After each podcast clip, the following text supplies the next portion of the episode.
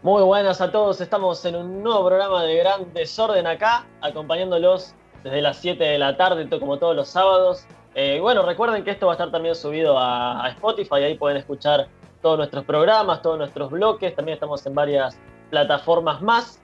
Eh, y bueno, hoy día de la bandera, día especial, y no solo por eso, porque hoy tenemos un invitado muy especial en el programa, un invitado de lujo, eh, productor, músico, DJ, muchas cosas. estamos con Tundo. Tundo, ¿cómo andás?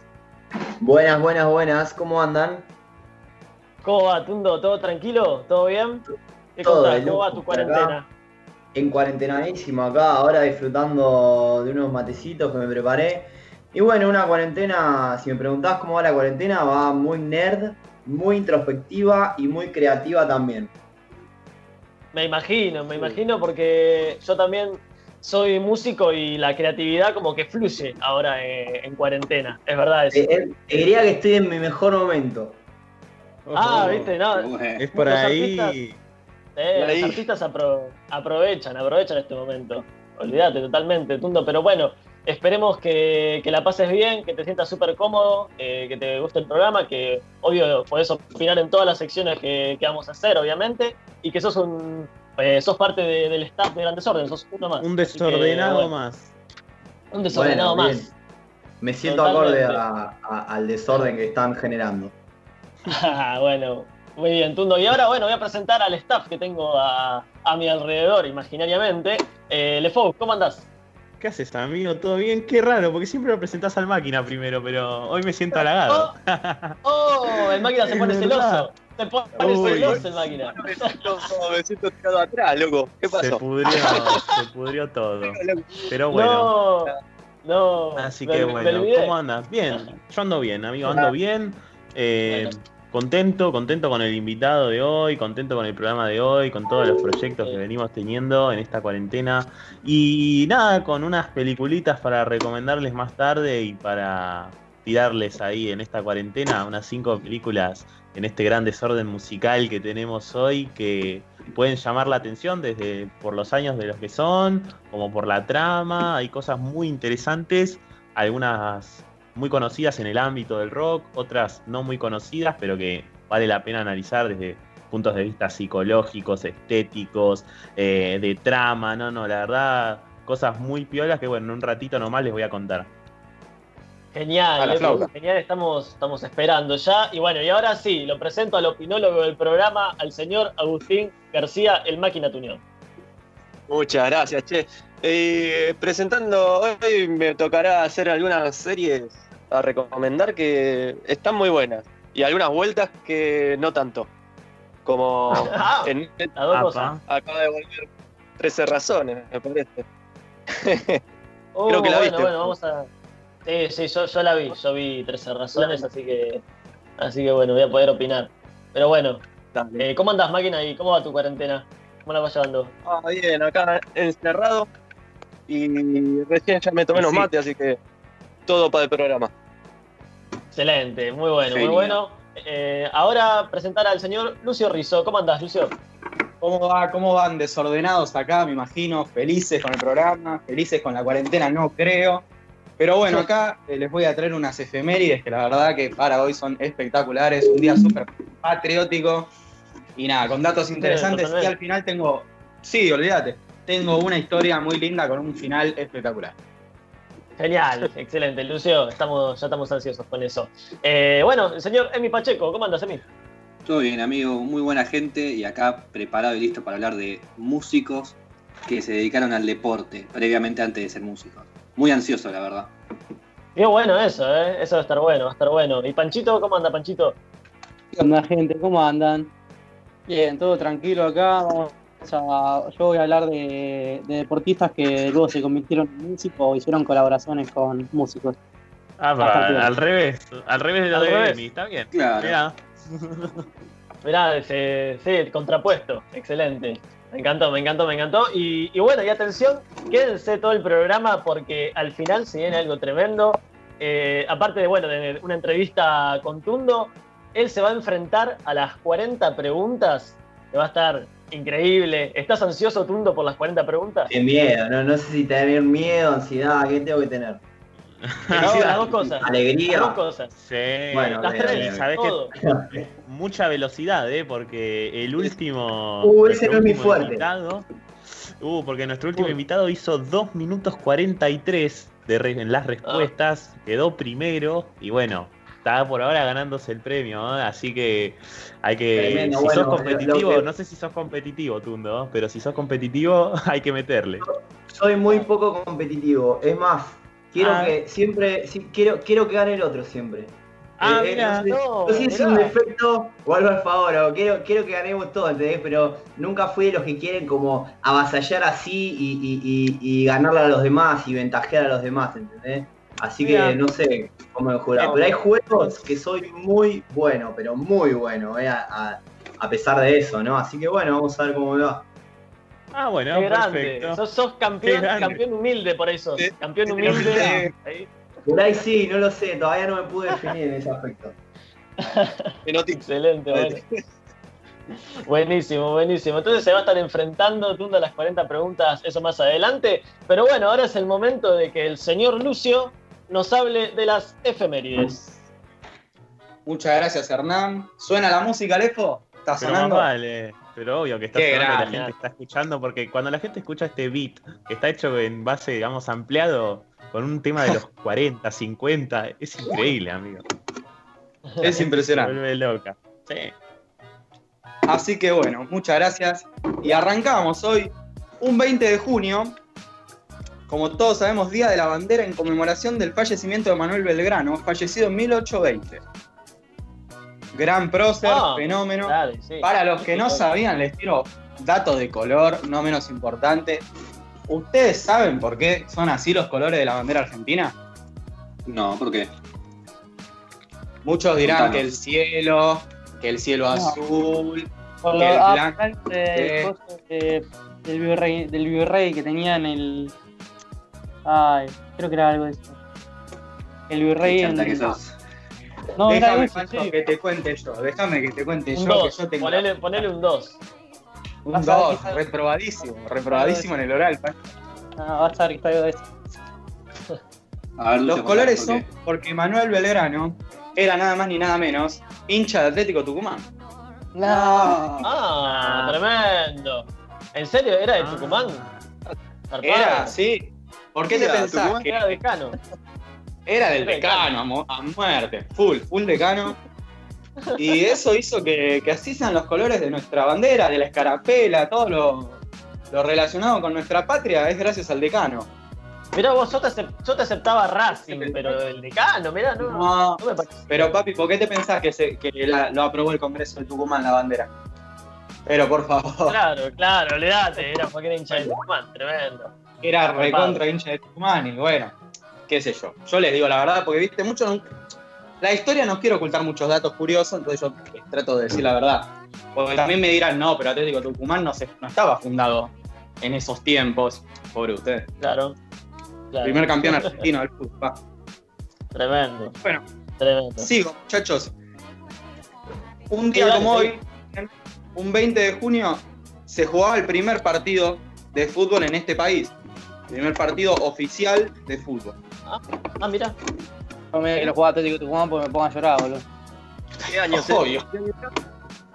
¿Qué año? En el año 1867, Hernán querido. Mirá, Ah, mirá. tremendo. ¿Y cuál era el partido? Siguiendo de la mano del deporte, años más tarde, en 1937, en la Argentina, se crea la categoría de automovilismo turismo carretera. Este, hay muchos fanáticos. No es, no es mi caso, no sé si a alguno de ustedes les gusta o, Lo odio. o la atención. No. ¿Lo odias? No, pero tú decías que laburó en turismo Me carretera. parece, me parece Mira. malísimo. ¿Vos, Tundo, Sí. qué opinás? Me embolan los autos a mí, eh, me embolan mucho los autos. Eh, es Rembol. A mí me, No me genera nada. Pero bueno, respeto que hay mucha gente que le encanta, que es una pasión más. Olvídate. Sí, no. Sí, no, No, pero no, gente- yo, no- yo tampoco le encuentro, eh, tampoco le encuentro la, el sentido, no le encuentro el sentido. Pasa que son gustos que vienen corte, como de. Tenés que ser muy familia. palo, tipo, muy de familia, que le gusta eso y que se sientan a mirar. Este, debe A ser así. Claro. Yo por ejemplo, mi tío abuelo laburaba eh, así. Era mecánico de. Y yo Ah, no, mirá. no le di- pero mi tío abuelo, eh, el hermano de mi abuelo, eh, laburaba con. eh, creo que llegó a laburar un poco con Fangio. Así Ah, que. mirá. Ah, tremendo. En el, como el autódromo, ¿viste? El Sí, autódromo Sí, sí. Así que algo de pelota le doy, pero no me interesa. Claro, claro. Yo lo más cercano que estoy, lo más cercano que estoy del automovilismo, che, lo más cercano que estoy del automovilismo es que me saqué una foto con Marquito Di Palma. Es- Eso es lo más cercano que Bueno, estoy. estuviste bien cerca, porque Di Palma un fenómeno. Sí, es un fenómeno. Qué grande, Marquito. Y bueno, sí. Bueno, ¿qué más, amigo? más Tenemos la fundación del Club Deportivo Morón, chicos. El gallito. El Listo, gallito. El gallo. ¿Cuántos, ¿Cuántos años Tremendo. Y saca la cuenta, 1947. Ah, Allá- eh, es un pibe, el gallo. Es un Sí. pibe el gallo, la verdad, pocos años. Lo que tiene es que tiene una cancha muy, no sé si muy nueva, pero cuando fui era hermosa la cancha. Eh, Sí, linda la cancha cancha. de básquet. La Año. cancha de básquet está al lado de la cancha de 11 de fútbol y la verdad que es hermosa, te dejaban pasar a verla y todo. Qué lindo, amigo. básquet era medio, era medio queso. Está bien. Creo que hace tres o cuatro años que la Sí. Tenemos la pequeña sección dentro de la sección llamada Efemérides Peronchas. De todo con ¿no? Nos ramificamos un poco y tenemos ahí el palo de Efemérides Peronchas, ya que en 1949 Juan Domingo Perón decreta que las universidades nacionales de este país sean gratuitas para los habitantes de Argentina y de todos los países latinoamericanos, ley que se mantiene vigente hasta la actualidad, obviamente. Genio. Tremendo. Tremendo. ¿Cuándo fue eso? ¿Cuándo dijiste? No, no escuché bien el año. 1949, Hernán. 1949, mirá. Bueno, Sí, señor. Sí, Sí, sí. sí. tremendo.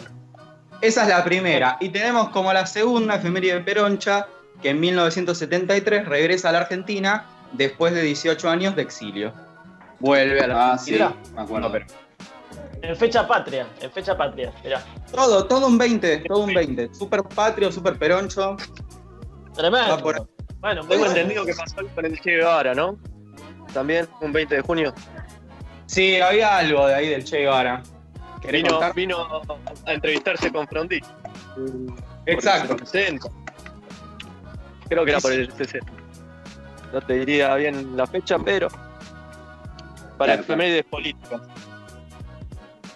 Y ahora sacando la política, yéndonos más para el lado de más arriba, para México, otro país, se estrena el programa del Chavo del 8. ¿Cuántos de ustedes son fanáticos del Chavo del 8? Sí, todos, imagino. Eh, bastante, me gusta mucho. Me imagino que a todos nos gusta el Chavo, nos, nos hemos colgado aunque sea viendo un par de capítulos, lo conoces, te Los cagaste domingos risa. a la mañana eran del Chavo. Eran los mismos del Chavo, olvídate. Sí, olvidate. Tremendo. Medio triste ¿Quién no vio el chavo? Tundo, ¿el Chavo te gusta? Eh, ¿No te gusta? He, he pasado mucho tiempo de mi vida viendo al Chavo, la verdad, mis mayores respetos hacia el Chavo y todo lo que dio ese programa. ¿Personaje favorito? programa que hacía reír sin. Personaje favorito del Chavo. eh, Sí. Y. el- bueno, el- obviamente, total empatía con el Chavo, pero. Pero Rondamón tenía algo, viste, que, que loco, el chabón tenía, tenía un algo particular que, que- que- que me, me atraía, digamos. Sí, Que lo requería. todo, Lo una- re quería a Rondamón, viste, porque en parte me daba lástima, en parte me daba risa. Eh, no, un gran personaje. Todos, todos están muy bien desarrollados los personajes de esa serie, eh, la verdad me saco el sombrero. La verdad que Sí, sí. no, mu- muy, linda esa serie, muy linda. Y, todo, y todas las series, digamos, eh, que, que se desprendían, como el, el, el- ¿Cómo era? El, El Chapulín Colorado. El Chapulín Colorado. Había varias, viste, había varias que se desprendían. Eran con- varios con los- personajes. con había uno que eran como dos chorros, ¿se acuerdan de eso? Que uno era el, era el que hacía del chavo y otro era el que hacía de Rondamón, pero tenían una serie paralela que hacían de chorros. Había Sí. varias, sí. Había un Estaban- científico, creo, un Sí, sí, estaban todas muy buenas, la verdad. todos personajes sí. Chespirito. Sí, Y un Claro, todos con, Eh, todos con CH. Emi estaba diciendo, Emi estaba diciendo algo muy interesante recién, que justo lo cortamos, que me imagino que estaba diciendo tipo del humor sano que él tenía, ¿no? Que hacía reír básicamente con, con chistes Claro, de humor claro, sí. básico, sin situacional. El mayor humor situacional que puede haber. Exacto, exacto. Sin una, una puteada, algo fuera de lugar. Sí, chiste con los vecinos. Creo que. Qué bonita vecindad. Claro. Ya cerrando la sección, chicos, llegando a la última parte de esta sección, les quería contar una pequeña historia de Mary Austin, que se la voy a dedicar a Tundo porque él es músico. Este, la esposa de Mary Austin, la esposa de Freddie Mercury, Sí. dice así. Como todos saben, ella fue esposa de Freddie Mercury durante seis años. Estuvieron casados hasta que, bueno, nada, eh, eh, eh, cualquiera. Freddie Mercury se declara abiertamente homosexual y bueno, se separan, pero la, la particularidad es que Mary Austin siempre siguió este, al lado de Freddie Mercury como su amiga y, y la persona más incondicional que él tuvo a lo largo de su vida. Sí, de hecho le dejó una gran herencia a ella, si no me equivoco. A eso Le dejó quería ir, sí, sí. Casa. Sí. Él le dejó, tipo en su testamento, deja cuando fallece toda la, tipo sus riquezas, todo, se lo deja a ella, este, porque la acompañó el resto- toda su vida. Es más, cuando Freddie Claro. Mercury se, tipo, se estaba quedando ciego ya por, por el VIH, ya no se podía ni levantar de la cama, eh, la que estuvo siempre al lado de él fue ella. Y Claro. la particularidad es que ella, tipo, en- más por la época, este, visto lo de los homosexuales y todo eso, fue muy criticada por estar al lado de un marica, este, siendo ella la, tipo, dejando de ser la- tipo, la ex mujer. Y a lo que ella Claro. eh, responde, este, que marica es aquel que desciende en su cancha con ventaja deportiva, le pega a los jugadores y la quema. No. No, amigo. Sos un hijo de puta. La tenía, la tenía No. atragantada Mary Austin y no se la pudo contener, chicos. Es así. Sos un hijo de puta. Pero. Está viva, me gusta. Sos una basura, sos una basura. Es basura. Es así. Un poco de Pero respeto. Yo me, me- la recreí. Me la recreí. Sí. Todos Claro, yo escuchando seriamente. Yo venía re atento a la historia y no, no, amigo. Prestando yo atención. traigo- Yo soy el la historia oficial siempre, chicos. Eh, no les voy a mentir. Mary Austin era así. Tremendo. Bueno, bien. hasta la muerte. Era, era hincha de Era- boca, dio. así. Era hincha de boquita. Hincha de boquita a la muerte. Está bien. Tremendo, tremendo. ¿Algo más, amigo? No, ya con lo de Mary, ya, ¿qué más te puedo decir? Bueno, excelente. Entonces, eh, cerramos acá las efemérides del día de la fecha. Eh, este bloque va a estar en Spotify, después lo van a poder escuchar por ahí. Síganos en Spotify, eh, síganos en el Instagram Gran Desorden Podcast. Y bueno, ahora es momento de que el señor LeFous eh, nos traiga las pelis desordenadas. Uf, amigo, tengo unas películas, pero increíbles. Eh, voy a ir en orden cronológico. Voy a ir en orden cronológico porque me gusta, no sé, es un orden que, que me copa. Quizás no, no empezaría con esta porque literalmente es una de mis películas favoritas, realmente. Pero bueno, es la que salió primero. Y a ver, ¿qué me dicen? Todos sabemos quién es Jack Nicholson, ¿no? Lo ubicamos, ¿eh? Obvio. Eh, Eh, películas increíbles, un gran actor, uno de los mejores de la historia.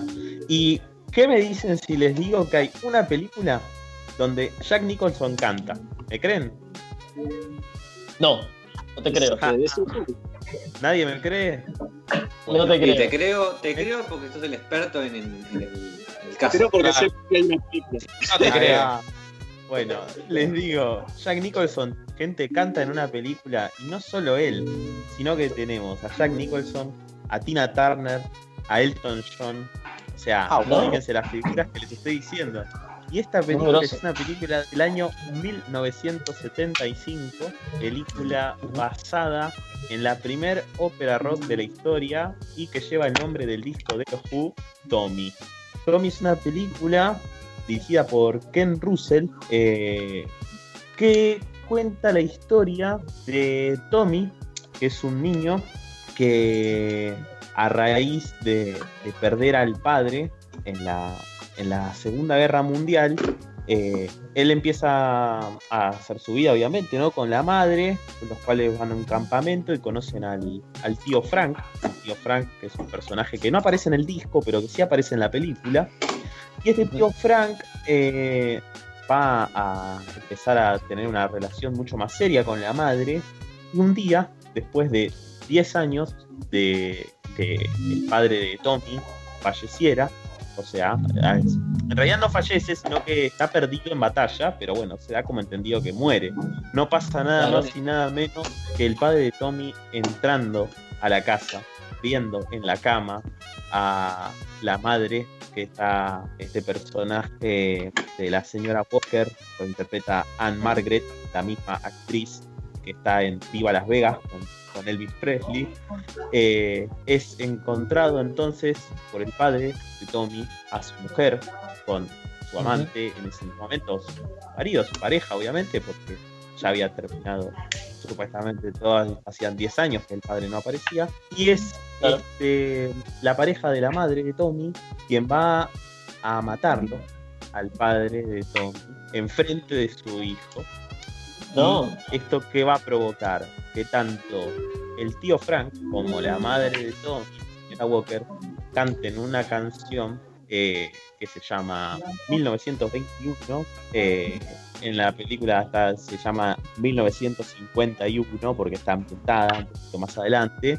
¿Y qué le van a provocar? En esta canción le van a decir, vos no viste nada, vos no escuchaste nada, ni vas a decir, vas a decir nada de todo esto provocándole a Tommy un trauma que le va a dejar ciego, sordo y mudo. Y se va a desarrollar la historia de Tommy como un niño ciego, sordo y mudo, Tommy interpretado por el cantante de los Who, Roger Daltrey. ¿Qué tiene de particular esta historia? Es una ópera rock, es una ópera rock literalmente todas las canciones son cantadas, todos eh, los diálogos son cantados, eh, no existe el diálogo común. En un momento de la película único que hay es canciones y los personajes se hablan cantando y en canciones, todas las canciones compuestas por eh, Pete Townsend, guitarrista de los Who y creador de esta obra maestra que la verdad esta película es fascinante. A mí en su momento me gustaba más que el disco, después el disco empezó a gustar más, pero en su momento esta película cuando la vi me volví loco hasta el punto de que es mi película favorita y que se las quiero recomendar. Da el pie, me da el pie a la segunda película del extraje, que es del año 1982, basada en un disco de 1979 de la banda Pink Floyd y la película, si yo digo Pink Floyd, ah. automáticamente todos se van a decir The Wall, exactamente. Es una película, supongo, supongo que todos acá la vimos, ¿no? Sí, sí, obvio. Es, un, peliculón, peliculón. Que, ¿Qué tiene de distinto con Tommy? Que en The Wall todas las canciones son exactamente igual al disco. Es como, como si yo dijese un gran videoclip del, disco, ¿no? La película. Eh, un videoclip recién juntado. Claro, exactamente. Aunque tiene un pequeño datito curioso donde hay un tema del disco que no está incluido en la película. Eh, que, bueno, no sé por qué motivo no, encajaba en la historia o ya no, daba más agregarle más cosas. Creo que es una película que está en su punto justo. Y bueno, es una película de 1982, como les dije, está eh, dirigida por Alan Parker, eh, que es el mismo director que también está relacionado con películas de música como Fama, que es quien la dirigió también, y Evita, el famoso musical Evita. Eh, está protagonizada por Bob Geldof y es la historia de un músico que se llama Pink, que es de la familia Floyd, o sea, se llama Pink Floyd, el músico. Eh, y es la historia de este músico cómo entra en un colapso mental a través de las drogas y a través de muchas situaciones de su vida que lo van a hacer recordar muchas cosas de su infancia, como en relación a Tommy, la pérdida de su padre, pero no en la, en la segunda, sino en la Primera Guerra Mundial. Eh, perdón, sí en la Segunda Guerra Mundial, eh, corrijo, Tommy el disco está basado en la Primera Guerra Mundial, la película en la Segunda, como en The Wall. Eh, que Roger Waters dice que esta película es casi una autobiografía de él, porque él se encontraba en un momento muy similar al de Pink, porque ya estaba colapsado de los escenarios, ya estaba colapsado de la música, de la fama, eh, y de hecho eh, Roger Waters se aleja mucho tiempo después de los escenarios y de Claro. en especial los conciertos. A él ya estaba con pánico escénico y demás. Y es justamente de la cinta autobiográfica por el hecho de que Waters pierde a su padre en la, en la Segunda Guerra Mundial y a su abuelo en la Primera Guerra Mundial. O sea, viene con una familia golpeada por la guerra. eh, y justamente este colapso de. Uno de los motivos del colapso de Pink es eh, en haber perdido a su padre en la guerra, ¿no? Eh, es fascinante y mismo con Tommy, les digo a la gente que si la van a ver, véanla con subtítulos para que puedan entender las letras, si no saben muy bien inglés, para que vean lo que escriben, lo que dicen esas letras, que es fascinante cómo, cómo podés mezclar con música, ¿no? Una historia y contarla y que tenga sentido, coherencia, y aparte una coherencia no tanto eh, dura, sino musical, donde cada tema está relacionado con el otro, la armonía es la misma, eh, los temas eh, es toda una gran canción, quizás eh, se dividen en temas, obviamente, pero son todos una gran canción y es realmente fascinante, fascinante el, el de esta película. Tengo otra película más de 1992, 91 barra 92, se estrenó a finales de 91. Eh, parece que estamos saltando cada 10 años. Esta película es de por Oliver Stone y se llama The Doors, que justamente se llama The Doors, va a hablar bien. The Doors. Y sí, obvio. Exacto. Y en sí. especial, y en especial de la historia de Jim Morrison, exactamente, protagonizada por Val Kilmer, una película que eh, sus repercusiones, porque el tecladista de The Doors salió a decir que esa no es la historia original de The Doors, porque se hacía ver a Jim Morrison como un psicótico, un loco, cuando él en realidad era un músico y un poeta eh, que tenía ciertos niveles de expresión, no una psicopatía como la muestra la película. Eh, Claro. De igual manera es una muy buena película, a mí me gustó mucho, la vi en su la traigo por eso, pueden opinar, a quien le gusta. Excelente peli la de los Doors, eh. Bien tú. La vi, la vi como cuatro veces fácil. Es un peliculón. Es De un hecho, la he puesto, la he puesto tipo, no sé, sábado a la noche, viste, por salir juntada con amigues y che, mientras veamos un ratito la peli, mientras tomamos algo y por ahí podríamos ciertas escenas así porque nos motivaban, viste, como la parte del desierto, viste, o, Buenísima. o, o escenas muy así, muy psicodélicas y nada, no- nos motivaba y, y tiene, me, me llegó mucho esa película. De hecho, la tenía descargada en la compu y todo. Sí, es un peliculón, es un- una muy buena película, como digo. Nunca la Se escuché. hizo yo también famosa por estas controversias. Mirá, ¿Cómo, la tengo que ver. como Ernie? Sí, sí, mirala, mirala, mirala porque es un, un peliculón.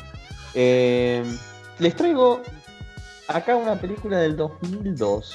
Una película que seguramente muchos ya la vieron también. Y una película Ah. que marcó mucho a hoy en día. Yo creo que esta, esta película, dicho por muchos artistas de hoy en día, es resultado de muchos movimientos musicales que vemos hoy en día.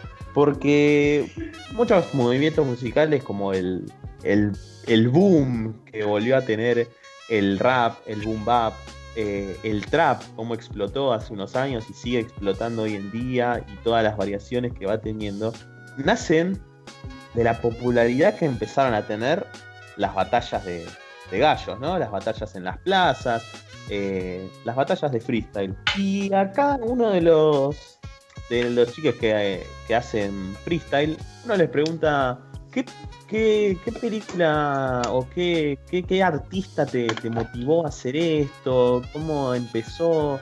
Así como muchos rockeros empezaron a decir, bueno, ¿qué, qué, qué, qué escuché por primera vez? Y los Beatles, ¿no? Muchos les pasa a la gente de los 70, 80.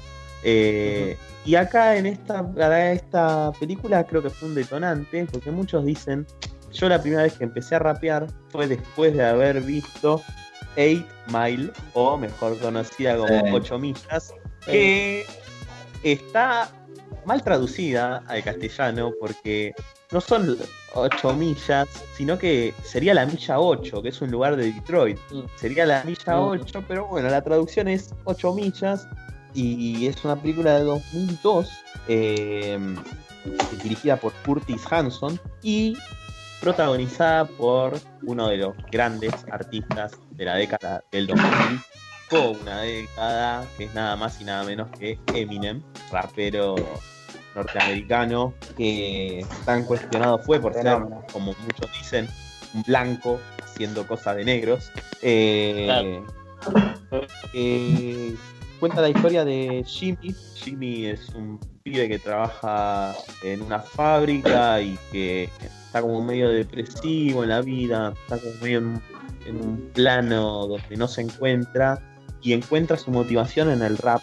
Y a él le dice P-Rabbit y este B-Rabbit va un día a un evento donde se estaba dando una competición donde dos personas se subían a un escenario y empezaban a tirarse rimas. Quien inventaba las rimas más, más buenas era quien ganaba, que es lo que conocemos como una batalla, ¿no? Eh, claro.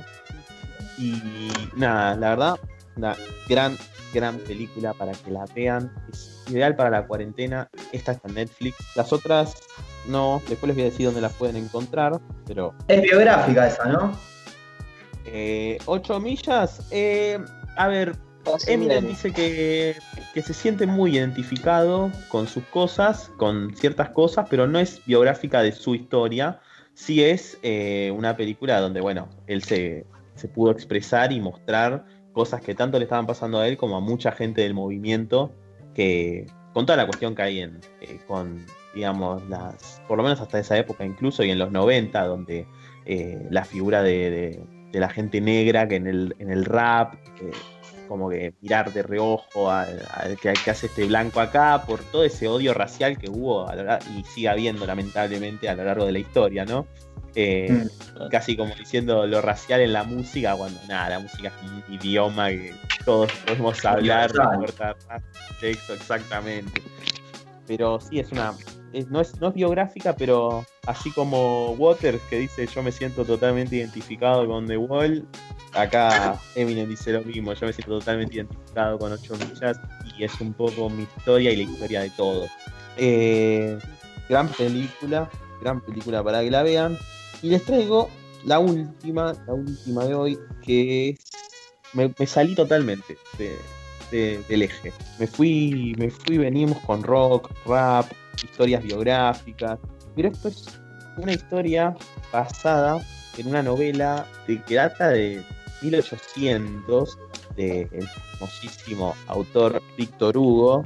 Y si digo Víctor Hugo, la gente le Morales. Leer, exactamente, Víctor Hugo Morales. Estamos hablando del gol del siglo. No, estamos hablando de Los Miserables, una de las grandes obras. Y la película es Les Mis, obviamente. Los Miserables, película del 2012, dirigida por Tom Hooper, el, el director de. El ganador del Oscar, eh, con el discurso del rey.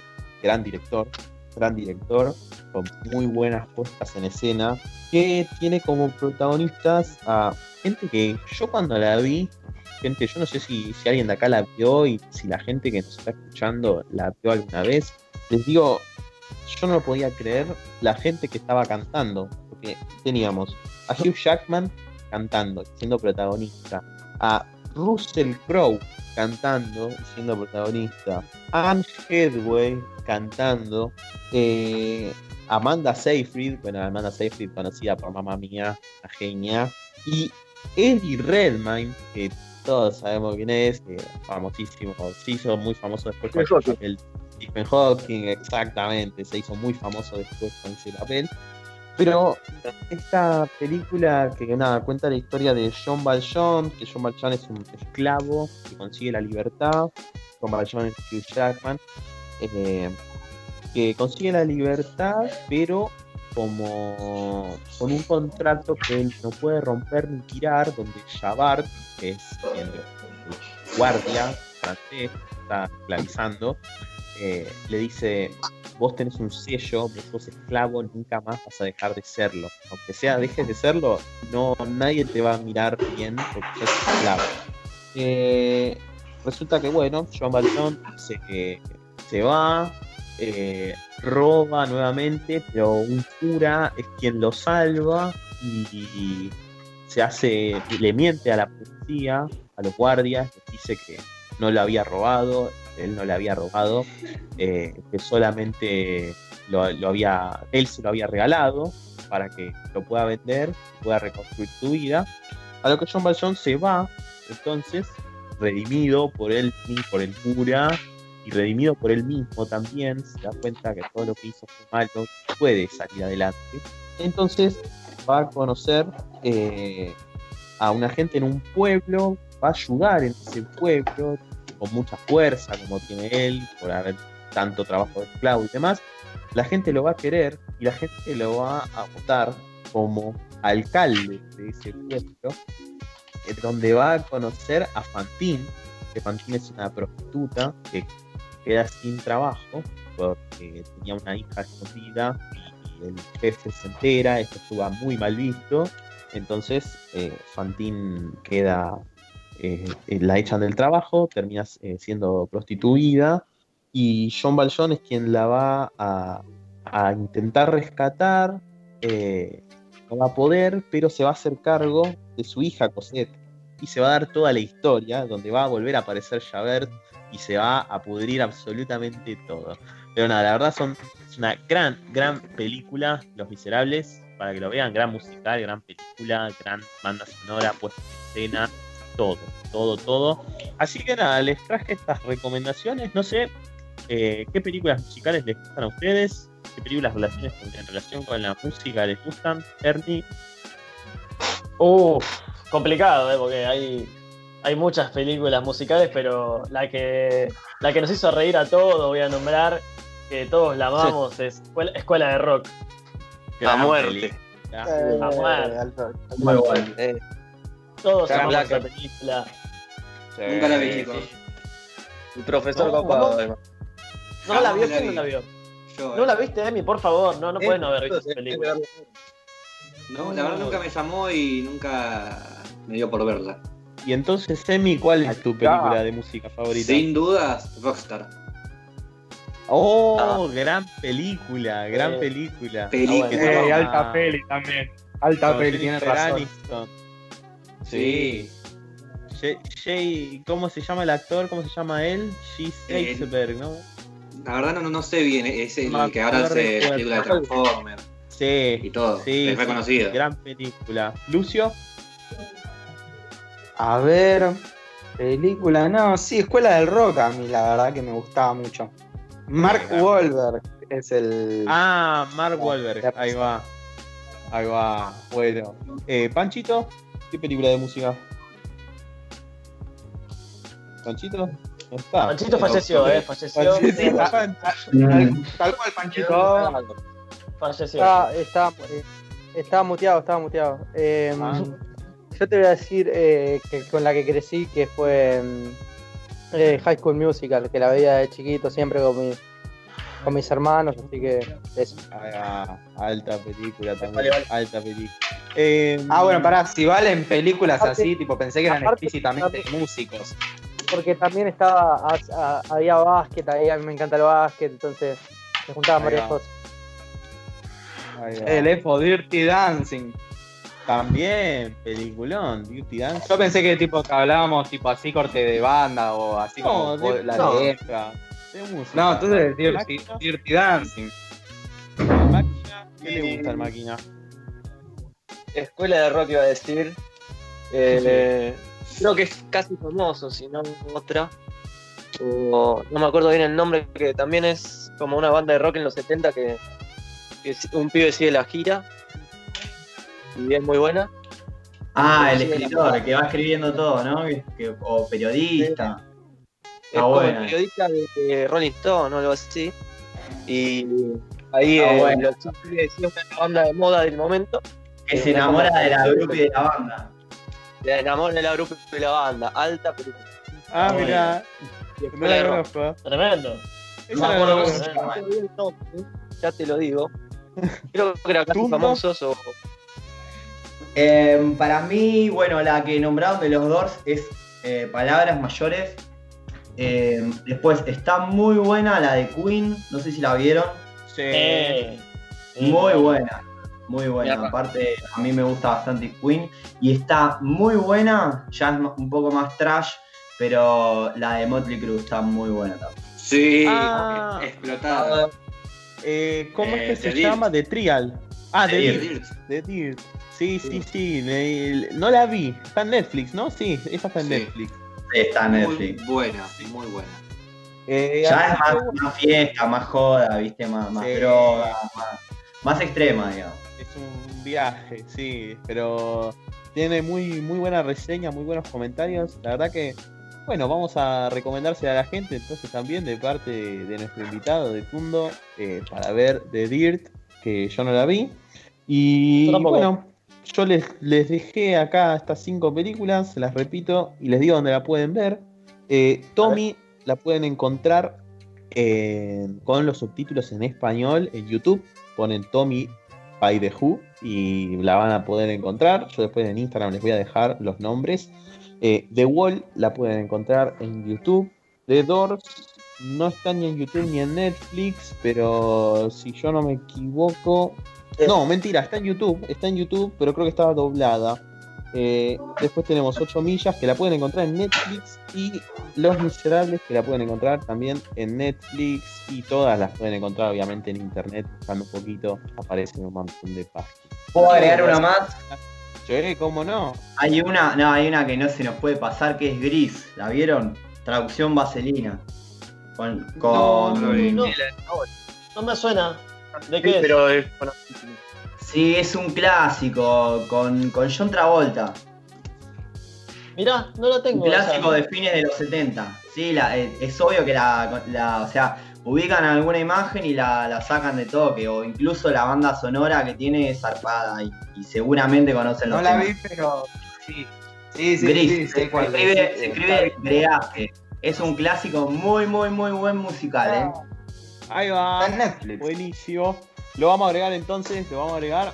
Agrega, agrega. en Sí. Instagram Les vamos a dejar, le vamos a dejar una lista Sí. enorme con todas películas relacionadas a la música y, y nada, esta- estas dos disciplinas hermosas, estos dos artes que se encuentran acá y que hacen una combinación increíble, porque cuando uno ve una- un disco hecho película o un musical de Broadway hecho película y con un gran resultado, eh, nada, termina la cabeza vuela.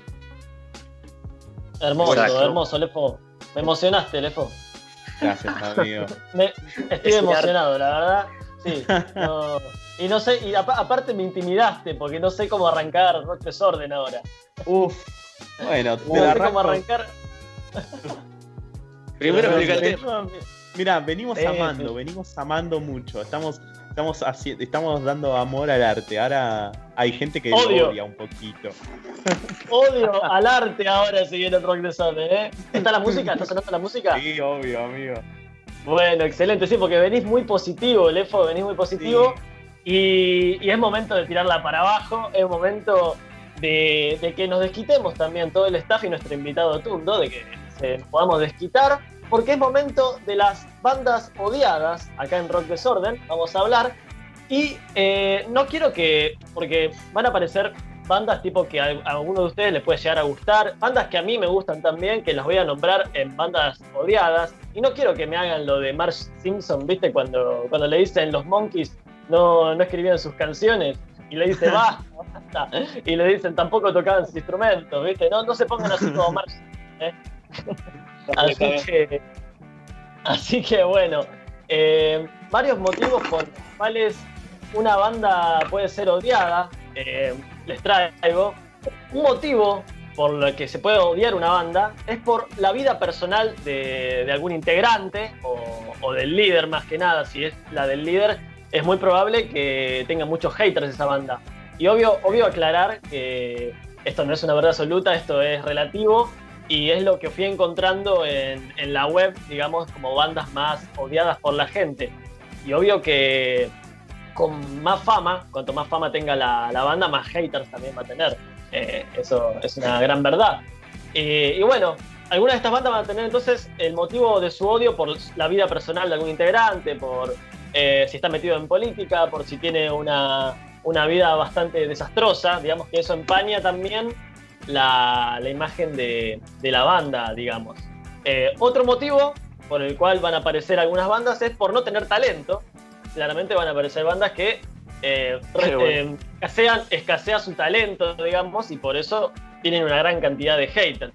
Otra cosa que aparece siempre, una, una palabra, la de eh, sobrevalorar.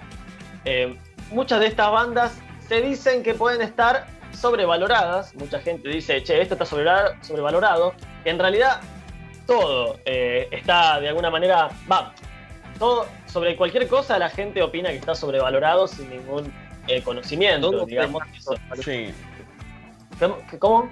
¿Qué dijeron? Que todo puede estar sobrevalorado, en tal caso, ¿no?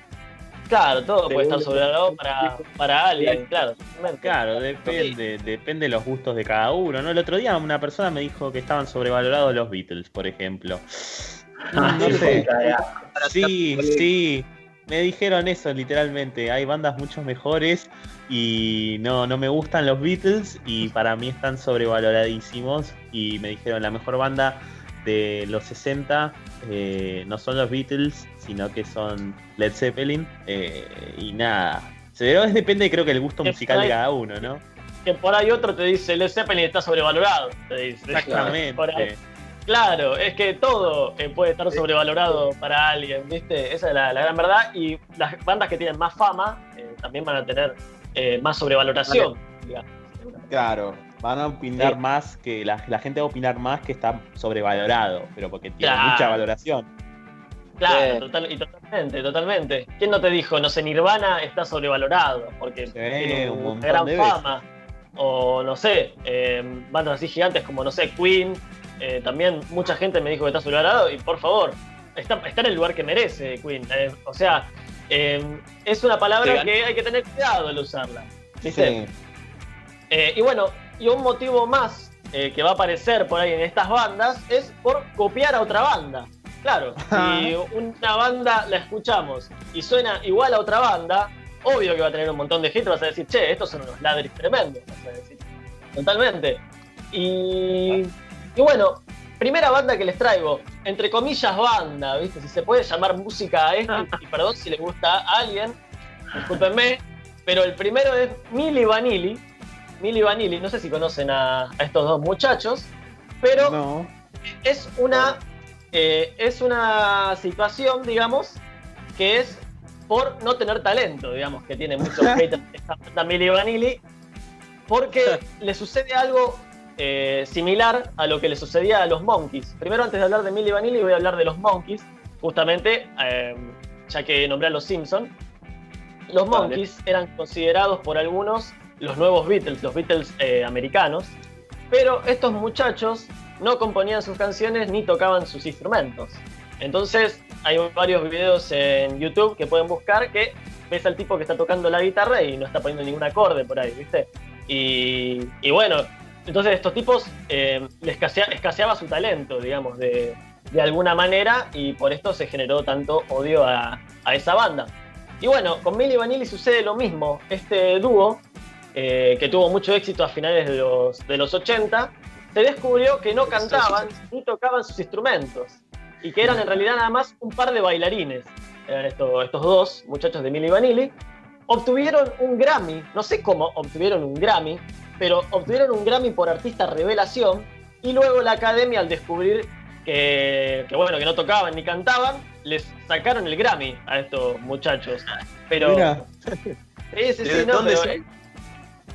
Eh, estos muchachos son eh, de Estados Unidos. Ah, Con- yo sí. Milli Vanilli. Que fue muy, muy exitoso, tuvieron esa etapa de éxito y después, bueno, desaparecieron. eh, porque, bueno, no, no, eran, no eran artistas. Son Pero- alemanes. ¿Cómo? Son ¿Qué de, dijeron? son de Alemania. Ah, son de Alemania, mira, pensé que eran de, de Estados Unidos, mira. Bueno, no, est- estos muchachos eh, alemanes, bueno, después perdieron. eh, Perdón, pero, sí. pero encontré tema. Eh, uno de los Vini, Milli Vanilli se suicidó, parece. No. No, Decadencia de rock. Eh, Rob Pilatus se llama. Era el, uno de los dos, que es el dúo. Y dice, no se tomó de manera muy trágica la- lo sucedido. no, No, no. y dejó la música para dedicarse al bailaje y bueno. Eh, eh, el, el otro compañero se dedicó al bailaje y todo el sitio de, de. Bueno, eh, dato. Bueno, sí- sigamos, sigamos. No, tremendo. No, no sabía, no sabía este desenlace triste. Pobre muchacho, eh, la verdad. Yo encima le estaba dando con un palo a este muchacho. No sabía el desenlace trágico que tuvo, que tuvo esta, esta persona. Pero bueno, vamos a pasar entonces a, a otra banda. Y acá yo sé que le voy a tocar el corazoncito a. Porque No. la banda, una banda que me apareció, no es mi culpa, apareció entre las páginas donde se nombran a bandas odiadas y me apareció Kiss. No, ¿Por qué? amigo. Hay haters, hay haters de Kiss. ¿Por qué? Bueno, por una persona que se llama Gene Simmons. ¿Por Eh, digamos que todo el odio se le atribuye a Gene Simmons porque, porque quiso patentar la mano cornuda, o sea, viste, la mano del rock, o sea, Sí. los cuernos, la quiso patentar y es una, es una, no sé, una seña que se que utilizan los metaleros desde hace mucho tiempo, antes de que, de que ¿Sabes? existiera Kiss. Te doy un dato. ¿Sabes quién, quién fue la primera persona que usó esa seña? ¿Quién? ¿Qué fue? ¿No fue? Ronnie James Dio. Eh, Ah, mira, no sabía Ronnie de, James claro, Dio, segundo cantante de Black Sabbath después de la salida de, de Ozzy Osbourne y cantante de eh, Rainbow, gran, gran banda. Previa a Kiss, obviamente, así que tiene sentido. Y antes Claro. de Rainbow estaba en UFO, que también es otra gran banda. Todas estas bandas yo las escuchaba de chiquito, que mi tío me hacía escuchar. Y nada, son historias que conozco. Claro. Y, y bueno, por este motivo es que hay tanto odio a Kiss. No encontré mucho, mucho más eh, de por qué se puede llegar- a odiar a Kiss, pero bueno, es el, es la- el ejemplo del odio por una, un integrante de la banda, ¿no? Por un su- integrante. por su- Digamos, por su vida personal, al igual que bueno, que voy a nombrar ahora a, a Morrissey, ya que nombré una, una que te gusta a vos, nombro uno que me gusta a mí, que a mí me encanta The Smiths, me encanta Morrissey, pero tengo que admitir que es un eh, cantante muy odiado por la, por la comunidad Morrissey, por sus dichos eh, racistas eh, y por sentirse identificado con el Partido Conservador. Eh, o sea, tiene muchos dichos polémicos además de que, bueno, de que entró en una pelea en esa época de los 80 con una banda que era como la contra de digamos que era The Cure, digamos que insultó a- al cantante de The Cure diciéndole que era un payaso por cómo se pintaba y qué sé yo. Y el Robert Smith, el cantante de, de The Cure, eh, le agarró mucho odio a Morrissey y dijo textualmente, eh, odio tanto a Morrissey que si él dice que no comas carne, yo como carne, dijo Robert Smith. Así que dijo, ese, ese es mi odio a Morrissey. Pero bueno, después, con el tiempo, se, se reconciliaron las cosas, se pidió perdón Morrissey y están mejor. Pero bueno, tiene mucha cantidad de, de haters eh, Morrissey por estos dichos y bueno, por ser narcisista y eh, por a veces no cancelar los shows. ¿Cómo? ¿Qué dijiste, máquina? Un tipo polémico. Un tipo polémico, claro, y lo que les quería preguntar en, este momento, antes de, continuar, porque da para preguntar esto, eh, ¿se separa la obra de la vida personal del artista para ustedes? Eh, sí. Porque a veces es difícil, hay gente que no puede separar la obra de la vida personal del artista. Eso sucede, sucede mucho. Y el ejemplo, digamos, más claro y más polémico es Michael Jackson, digamos, que eh, sabemos de las, de las cosas que sucedieron en su vida personal, pero es también considerado el rey del pop. Y, claro. Y, claro, su música magnífica. Y por eso es una pregunta que, da para, para preguntar, valga la redundancia, eh, si se separa la obra del artista, digamos. Eh, para mí que sí. Bueno, sí. Y es un tema, es, un tema. Es un tema puede ser algo que viene de la mano. Sí, creo que aparte es, viene de la mano con, no sé, pasa con los deportistas como con Maradona. Totalmente. Iba a decir lo mismo. Con, con, artistas como Michael Jackson, con gente del cine como Woody Allen. Eh, creo que pasa en muchos ámbitos donde la vida personal condiciona y te condena a veces y no juzgan tu arte, sino que juzgan tu persona, pero con motivos también, ¿no? Porque, a ver, eh, yo también me pongo en ese lugar y digo, eh, no sé si puedo consumir lo que está haciendo alguien que, no sé, que violó a una persona, que maltrata a otras personas, que es racista, que... Entonces, eh, como que creo que ahí lo, lo, humano y lo moral pasa un poquito por encima del arte. Pero al mismo tiempo tampoco puedo decir, no, pero la verdad que la música de Michael Jackson es horrible. Eh, o no sé, Maradona es un asco jugando al fútbol, porque eso sería mentira.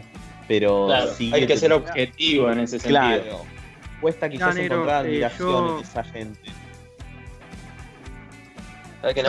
en la semana, en la semana, te lo resumo así nomás, subí un video que hablaba de la cancelación, de que habían cancelado a. ¿Cómo es? Lo que el agua, lo que el agua se llevó, no, lo que el viento se llevó. Lo que el viento se y también hablaba de de Meg Ryan, de cómo entre el 89 y el 2000 había metido puros exitazos y que mm, en una, en una película ella se acostó con el con el protagonista también, tipo, ella estaba casada y el protagonista también estaba casado y como que a partir de ahí Meg Ryan fue fue cancelada, tipo, la, gente no podía separar la persona del personaje y tipo dejó de hacer éxito. Claro, sí, lo mismo pasó con eh, House of Cards. Es bueno, está bueno El final de la temporada. ¿Cuál? House of Cards. Eh, claro. Kevin Spacey deja la última temporada. Claro, claro. Claro, y bueno, sí, ese es otro ejemplo, ese, sí otro el protagonista lo hace la mujer, la mujer en la serie. Claro, exactamente. Sí, sí, totalmente. Pero bueno, es complicado, ¿sí? Porque es difícil separar la, eh, la vida personal del arte, digamos, del artista. Pero bueno, es una pregunta que, que da para, para debatir. Y Pero vos, bueno, Tundo, vos, Tundo, que estás ah, muy relacionado con, con, los artistas eh, desde el nivel productor o músico, eh, ¿cómo ves esta situación así de de tener la relación esa persona, personaje, persona, artista? ¿Cómo ves que viene? Em, yo creo que ahí tiene mucho que ver eh, la, la que tenga cada, cada el público con, cada artista, ¿no? A mí personalmente me pasó que, em, suponete, yo era muy fanático del otro yo y, después de de todo lo que pasó con, el cantante. Bueno, ahora él está, está en cana. Eh, claro. Eh, dejé, dejé, de escucharlo, dejé de escuchar a la banda por más que la apreciaba mucho. Eh, tuve que dejar, no, puedo escucharla hoy en día. ¿viste? Me pasa eso personalmente con. Por más que considero que tiene unos temazos, ¿viste? Pero dejé de conectar con, el mensaje que daban después de enterarme de, todas las cosas que había hecho. Eh, cantante. Con Michael Jackson, como nombraban, me pasa algo que, viste, como que es, es muy horrible lo que hizo a nivel vida personal, con, Mm. con- con, bueno, las declaraciones que hay, y a la vez es muy zarpada la carrera artística que hizo, entonces, Sin viste, duda. cada uno, cada uno según la, la empatía que tenga con el artista y la empatía que tenga con, con, con los hechos, ¿no? Que, que son, son horribles, bueno, es como decir, bueno, separo lo artístico de lo personal, o no, no tiene nada que ver porque tiene unos temazos igual y las cagadas que se mandó son otra cosa aparte, ¿viste? Es como que es, depende cómo, cómo lo toma cada uno. Totalmente. Sí, es, es difícil. Eh, Es es, jodido, difícil. Sí, sí. Porque uno se piensa pensar en lo, en lo que hizo ese artista, ¿viste? Y por más que te guste mucho, algo te, te genera, ¿viste? Algo, eh, un sentimiento negativo tenés después. Yo creo que algo, algo negativo genera seguro, Claro. segurísimo. Claro. De ahí está en uno decir, bueno, listo, no lo escucho más, como me pasó a mí, Claro. lamentablemente, con, con el otro yo, o decís, bueno, no, ya fue, porque en realidad las canciones siguen siendo lindas y ya, viste, como que ella es muy personal. Totalmente. Sí, total, totalmente, totalmente. Eh, y bueno, voy a, voy a continuar entonces con, con, bueno, con la conocida eh, esposa de, de John Lennon, con Yoko Ono. ¿Por qué hay tanto hateo a Yoko Ono? Bueno, también igual que Milli Vanilli, igual que The Monkeys, por no tener talento. Porque eh, Yoko Ono, eh, vamos a sacar un poco del hateo por supuestamente haber separado a los Beatles, ese también se lleva mucha, mucho odio por eso, pero eh, también por ser un artista que es difícil de comprender, digamos. Hay gente que seguramente comprenda a Yoko Ono, comprenda su, su arte, digamos, su arte experimental, de alguna manera, pero hay mucha gente que dice que son ruidos, eh, que no le gusta lo que hace Yoko Ono, y Es que, que son bueno, ruidos. tiene...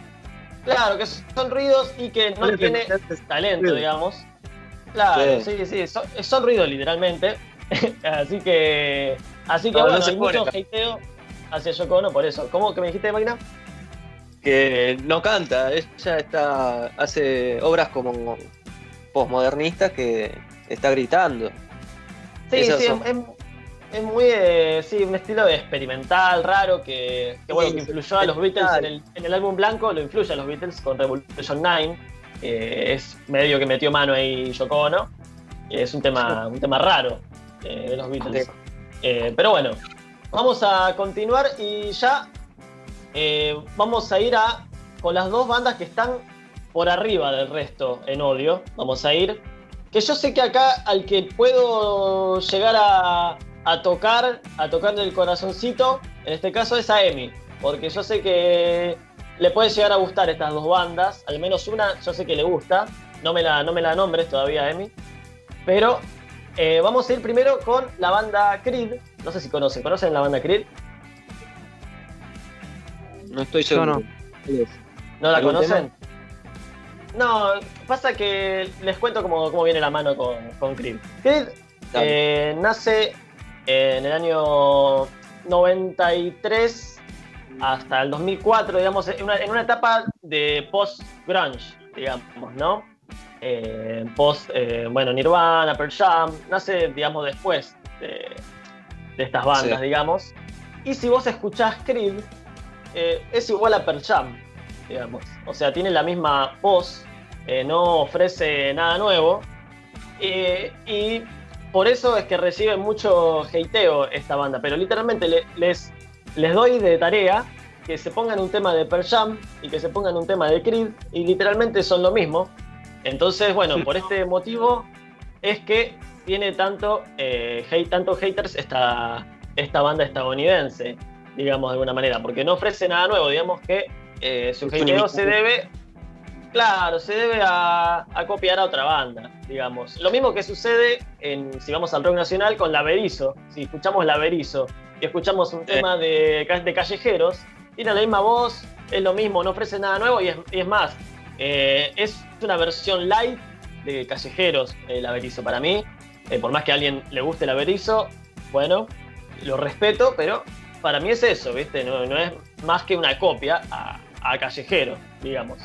Eh, pero bueno, vamos con el puesto número uno, digamos, con la banda que está súper arriba del resto. Porque hay una banda que aparece, ah, pones banda odiada y te sale, y te sale esta banda. Pones, claro, totalmente.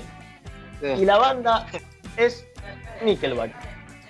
La banda Nickelback, que yo sé que a Emi le, le gusta esta banda, pero la tenía que nombrar, amigo, discúlpame. Eh, ¿Por qué hay tanto odio hacia Nickelback? Bueno, por, yo creo que acá todos los motivos, todos los motivos que le nombré para odiar una banda los tiene Nickelback. Eh, por copiar otra banda, por estar sobrevaloradas, por no tener talento y por la vida personal de un integrante. Por todo, eh, es odiado Nickelback. Ah, tenía todos los números. Se sorteaba la rifa y tenía todos los números Nickelback. Sí, además de que, de que el cantante tiene una, una cara de boludo impresionante, aparte, y eso le, le resta. Eh, pero bueno, todo. La vida personal de, de, este tipo. La banda, para, antes que nada, la banda es del año 1995. Eh, el líder de esta banda es Chad Kroeger. Y eh, salió a, a combatir con Slipknot. Le dijo que eran una versión soft de Nickelback, siendo que hay muchos más fans de Slipknot. Y bueno, el de, el de Slipknot, digamos que le respondió y dijo que, bueno, básicamente que Nickelback era una, una garcha y que eh, más o menos tenía una cara de boludo impresionante el cantante, así que más o menos salió a decir eso el, el cantante de Slipknot. Eh, sí. eh, por estar sobrevaloradas totalmente, mucha gente dice que esta banda eh, está totalmente sobrevalorada, por no tener talento, porque digamos que no ofrece nada nuevo esta banda si te pones a escuchar. No es, no es lo peor que hay, digamos, Nickelback, yo me puse a escuchar y no, digamos que no es lo peor, hay cosas peores que, que Nickelback, pero muchos critican que, bueno, que son canciones muy simples, que son canciones muy melosas para el rock, o sea, la mayor cantidad de haters son metaleros, ¿viste? los que les gusta, digamos, el rock más pesado, eh, bueno, porque dicen que es muy melosa esta banda. Eh, y bueno, y por copiar otra banda, sí, porque también, al igual que, Creed, eh, digamos que de alguna manera copia a todas la, las bandas, digamos, de grunge, de alguna manera. Pero bueno, ya termino con esto y es momento de que ustedes se desquiten y que me digan, primero le voy a preguntar a Tundo, a nuestro querido invitado de hoy, ¿cuál banda odias? Oh. Eh, pará, pará, eh, preguntar a los demás y pienso una. dale, dale, dale, dale, dale. Pensala tranquilo, pensala tranquilo, puedes, puedes decir varias también. Eh, Lefo, ¿tenés? Uf, yo tengo dos. Dos bandas que no sé si odio, pero que no me gustan ni un poco, pero ni un poquito. Una es una banda vieja, relativamente, a ver, vintage, eh, que es Jetro Tool. Nunca pude entender su ah. música, nunca me gustó la voz de Ian Anderson, nunca me gustó el estilo que hacen, a pesar de que sí me gustan bandas como, como Rush, eh, como Yes, eh, bandas que están muy relacionadas a, a Jethro Tull, nunca, nunca me gustó el estilo. Y creo que la banda que más detesto, eh, pero no me gusta ni un poco, pero nada, los Guns N' Roses, sin duda. Eh, no, yo sé que a mucha gente, yo sé que a mucha gente le gustan, los aman, lo hemos vivido porque lo hemos vivido. Con Hernán fuimos a ver a los Who y a los Guns al Estadio de la Plata con los Who estábamos en un éxtasis musical y cuando empezaron los Guns nos fuimos literalmente a la parte de la popular a sentarnos y nos fuimos una hora antes de que termine el concierto. Muy Aparte llovía mucho, llovía mucho.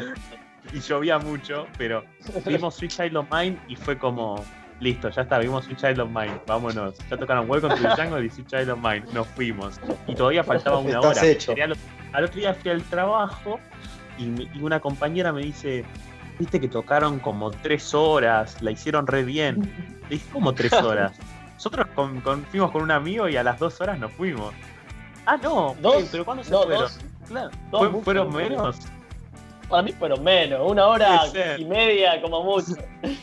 Y claro, encima hacía poco se había muerto el cantante de Soundgarden, le hicieron un homenaje al cantante de Soundgarden, tocaron unos temas. Eh, fue como que hubo mucho más show después. Hicieron como unos cuantos covers de otras bandas. Y nada, nosotros nos fuimos.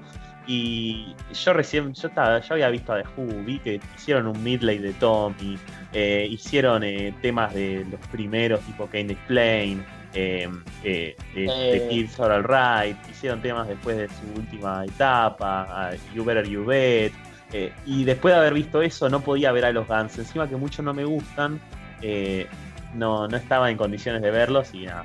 No, es una banda que la verdad no me gusta mucho. En su momento quizás me gustaba un poquito, pero ya no, nada. Muy bien. Claro, no, sí, to- totalmente, bien. totalmente. Bueno. A ver, eh, Emi. Emi. ¿estás? ¿Estás vivo? ¿Estás vivo, Emi? RCP. RCP, bueno, Lucio. Hola, hola, ¿se me para escucha? mí- Ah, sí. Ah, Ah, mandale está, vos, está. mandale vos. Perdón, tenía el micrófono apagado, no sé qué pasó. Este. No hay una banda que no me que no que odie, pero no me gusta Callejeros, La Berizo, no, no me gusta, no las paso. Intenté, No la escuché mucho, pero no me gusta. No, no las odio igual, no, no me gusta. No. No te gusta, está bien, ¿no? Es momento para, para desquitarse. Para Para desquitarse, ser sincero. Para ser sincero. Claro. también. A ver, Lucio, Lucio, que estabas ansioso. Para mí, es- Nirvana es una reverenda poronga. ¿viste? No, amigo. Es una garcha, Nirvana es una garcha. Es una garcha. Eso, es- eso es sobrevalorado. Eso es sobrevalorado. Es subjetivo, ¿viste? No, es uno de los haters, Lucio. Claro, son haters, son esos que, que ponen en los foros. Odian Nirvana. Odio a Nirvana, eso es estar sobrevalorado. No, pero en serio, nunca me gustó, amigo. Mirá que escuché, intenté, viste, pero no, no me gusta, bro. Bueno, está bien, está bien. Bueno, acá, acá vale todo, eh, vale todo. Podés odiar hasta, hasta Mozart, podés odiar hasta Mozart acá. Cualquiera. Pobre moza. Pobre Mozart. A ver, eh, máquina, a ver. Odio a Beethoven. Ah, Ah, eh, nunca. Lo que sí no, no escucho, puede que no escuche, pero odiar una banda, difícil. Eh, Agapornis puede ser que solamente coberían. ¿Viste?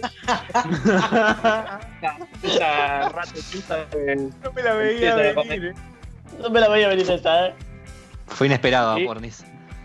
Eso sí es odiar. está bien, está bien, perfecto. Sí, Agapornis es totalmente válido, totalmente válido. A ver, Panchito. Eh, bueno, yo la verdad que mucha banda no escucho. Pero lo que me molestó mucho fue cuando. Cuando fue el boom del trap en Argentina. Había canciones, eh, por ejemplo, de Eco, de Alejo, que ahora se llama ICA, que a mí no me gustaban nada. Y tipo antes me encantaban cuando hacían free y todo. Y como es, y como que no los pasaba, tipo las canciones que hacían esos muchachos no, no las podía escuchar.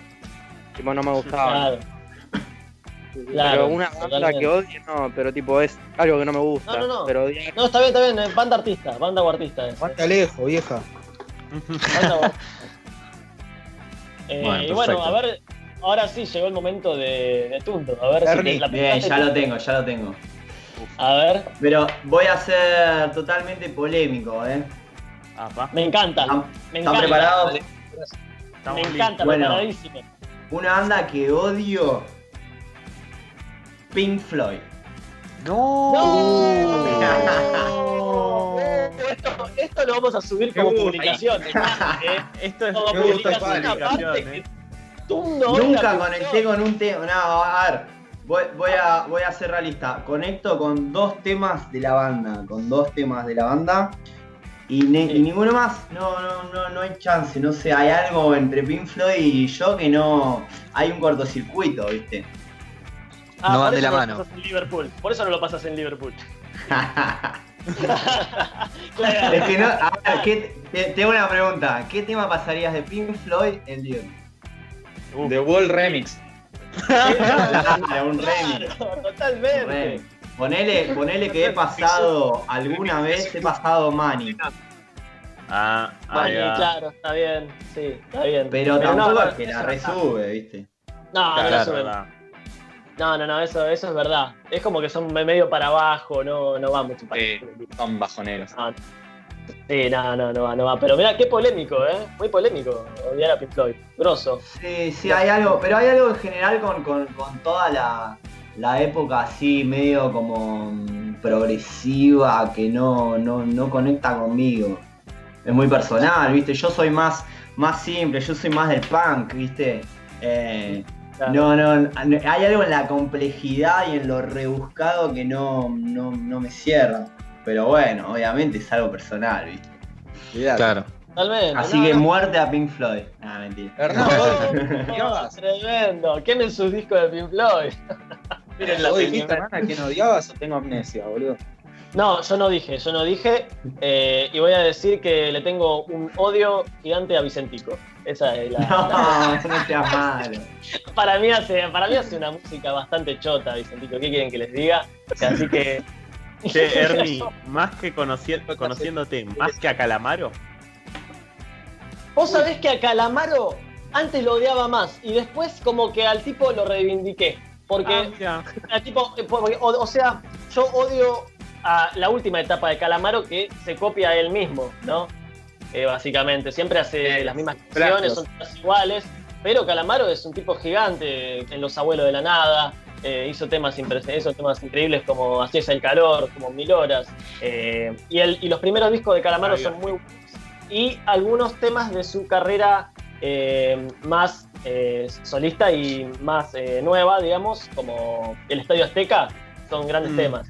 Entonces, Sí. un poco lo dediqué a, a Calamaro, pero Vicentico no. Vicentico me parece que robó toda su vida con, con Matador y que nada, después, después de solista hizo toda una cagada. ¿no? El camino de la vida, ¿qué es? de joder.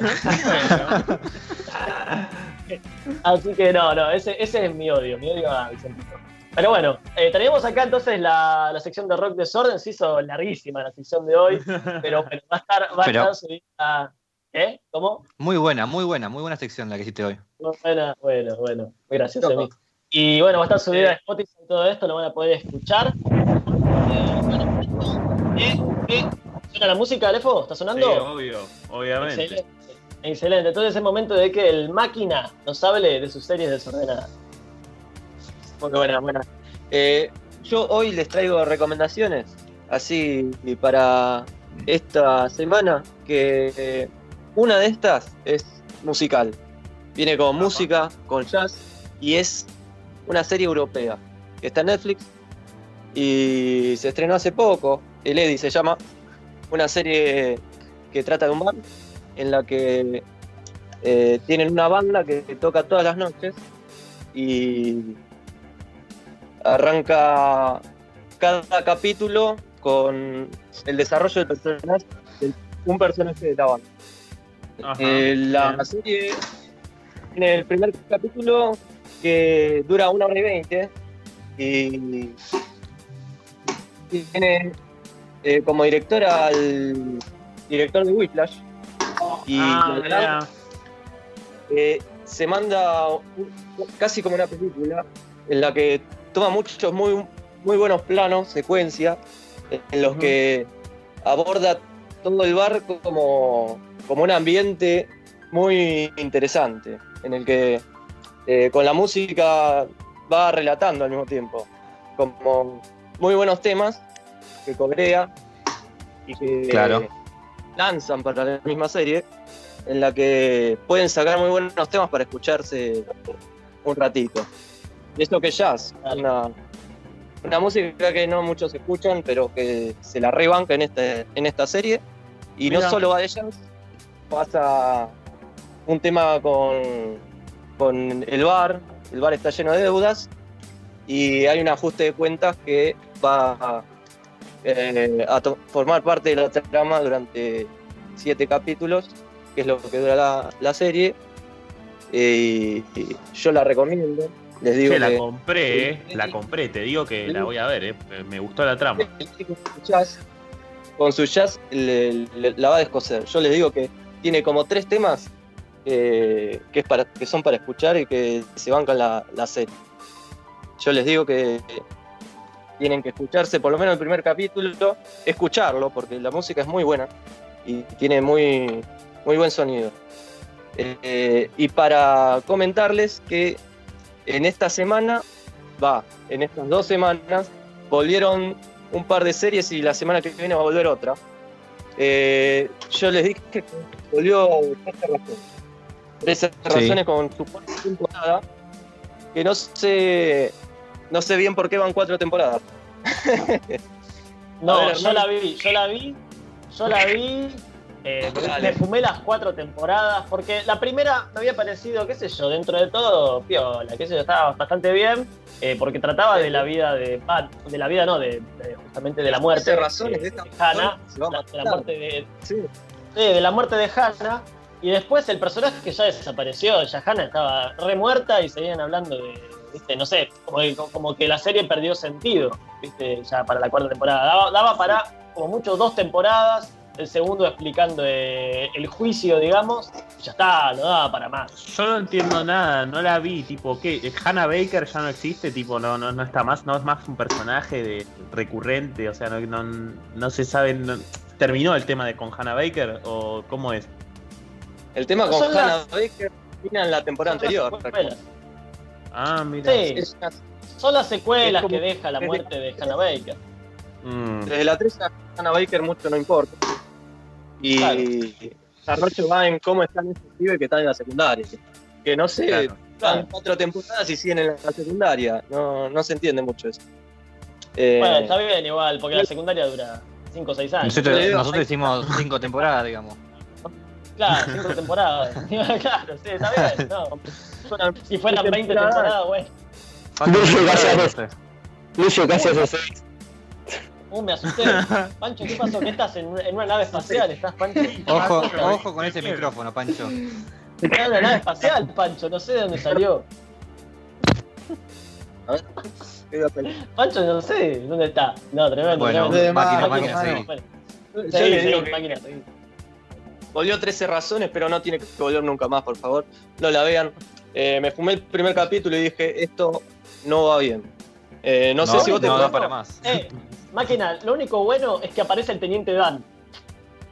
No, me estás jodiendo. Eh, ¿en serio? Ah, sí, es psicólogo. Sí. El primer. Es el psicólogo. El teniente Dan es el psicólogo. Eso es lo mejor. Bueno, aparece el teniente Dan. Miren el primer capítulo y vean el psicólogo, pero no, no. La verdad es que eh, una serie que Tiene se. piernas. Tiene piernas el teniente Dan. Qué increíble. Tiene piernas. 20 años después. Crecieron. El avance de la, de la ciencia. Increíble. Bueno, el teniente Dan. Y, y bueno, eh, también para recomendarles que se vean una serie de los 90, la sitcom, la sitcom que rivaliza a Friends, que acaba de volver a, a- a la plataforma que la abandonó, que es eh, Amazon.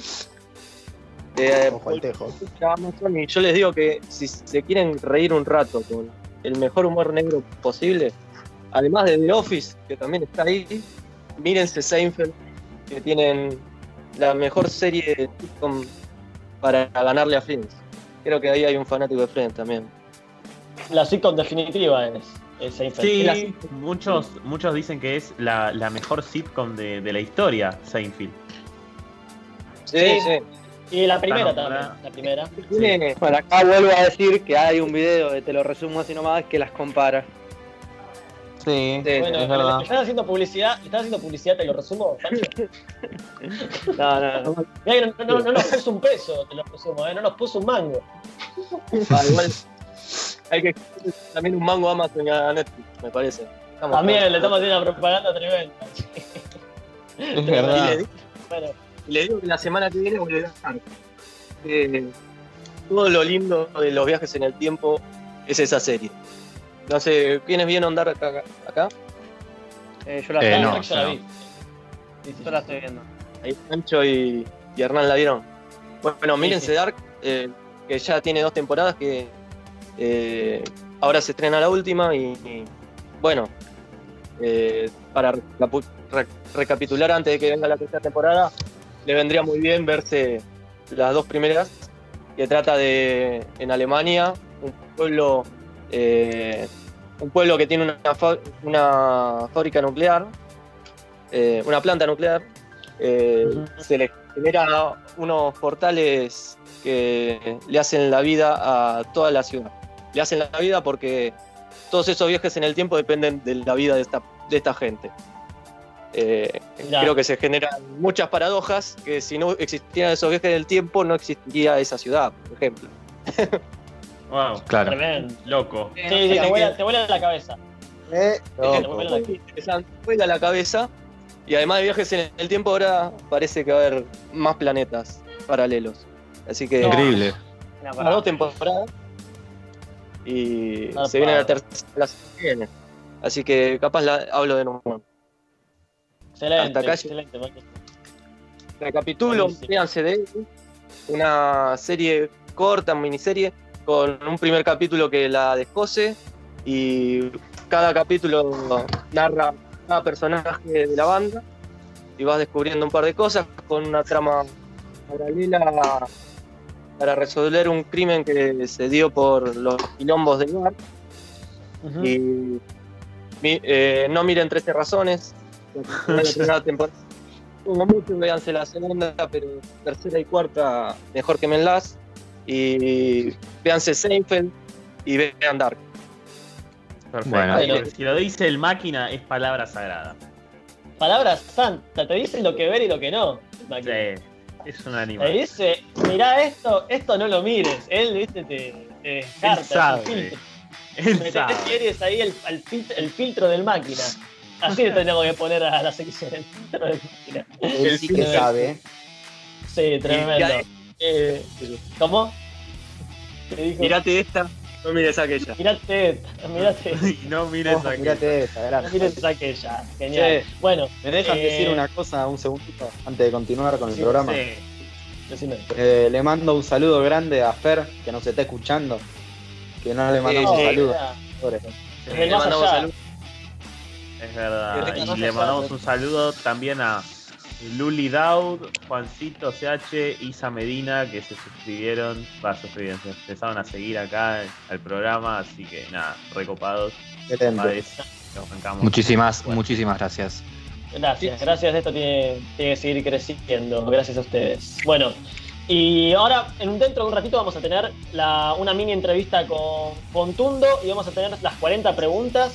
Pero antes de, de eso, se viene la última sección, digamos, la sección de, de Emi y de Pancho, que son el fútbol desordenado. Bueno, vamos a ser rápidos y, con- y concisos. No es Este. fútbol desordenado, es deportes. Deportes, Deportes deportes desordenados. Este, bien, vamos- Se enojó, se enojó Emiliano, Se carajo. enojó. Sí, no, Sí, porque venimos hablando mucho de fútbol y la semana que viene voy a traer NBA. Tomá. Voy a traer tomá. pa. Ah, bueno, bueno. Bueno, Bueno, hablemos para de ser rápidos y concisos, así podemos pasar a la entrevista que tanto esperamos. Yo voy a hablar de Dale. cuatro artistas que se dedicaron al deporte alguna vez en su vida. El primero es el vocalista y el cantante de Iron Maiden, Bruce Dickinson, que desde su infancia se dedicó a la esgrima. Un Oh. deporte raro. Sí, Inusual, ¿no? raro. inusual. Y, se- y él dice Sí, que dejó de competir cuando tenía 23 años, pero en ese momento estaba rankeado en el puesto número 7 de Gran Bretaña. Gran Bretaña. Ah, Ah, tremendo. Era un crack, Era- pará, era estaba un crack. Para Era un crack. Es más, en 2013 participó de una exhibición contra un medallista olímpico de Noruega. No sé cómo salió, no les voy a mentir. Para mí ganó. Ah, la mierda. Apostemos, ganó. ¿no? Ganó, para mí. Ganó. Pero tremendo, mirá. Tenía, podía ser esgrimista profesional, tranquilamente. Podría Sí, ser olímpico, gallito olímpico capaz. Necesita lindo. Para seguir, para seguir con la misma banda tenemos al bajista de Iron Maiden, Steve Harris. Era una banda Ah, de mirá. deportistas, se ve. Banda deportista. Que, exacto, que en su primera visita en el 92 a Argentina, la banda jugó un partido en la cancha de Ferrocarril, Ferrocarril Oeste, contra un combinado integrado del grupo EMI y los periodistas de la Rock and Pop, entre los que se encontraba el ruso Vera. Se dice que no solo que mostró su habilidad, que mostró su habilidad futbolística, sino que también era muy humilde, porque la misma camiseta que usó en el partido se la lavó abajo de la ducha. Todo verdadero, eh, nada, nada inventado. No, tremendo. Buen tipo, buen, buen Buen tipo. Exacto. No solo Exacto. es habilidoso así por serlo, sino que hizo inferiores en el West Ham. Mirá la Ah. mierda, eh. Voy a hacer todo de deportista esto. Esto es Claro. Exacto. Eso es una pregunta para el final. Este, seguimos con Julio Iglesias, Iglesias, que antes de ser el famoso cantante que es y ganar millones con la música, eh, fue arquero del Real Madrid B. Ah, Mirá, Mirá, Julio Iglesias. Exacto. Iglesias, boludo. Es el padre, padre de Enrique Iglesias.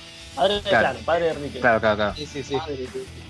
Ya tiene sus años. Eh, y dejó de jugar por un accidente que lo dejó sin caminar durante dos años. Ah, Así mirá, que y por eso dejó de jugar. andás a ver lo que, lo que pudo haber sido, ¿no? Pudo haber sido un gran arquero del Real Madrid. Papá era un crack, amigo. Una de titular. Exacto. En la presencia. Y para cerrar, así hacemos rápido, tenemos al hijo y nieto de tenistas profesionales y baterista de Metallica, Lars Ulrich. Ah, la mierda. No.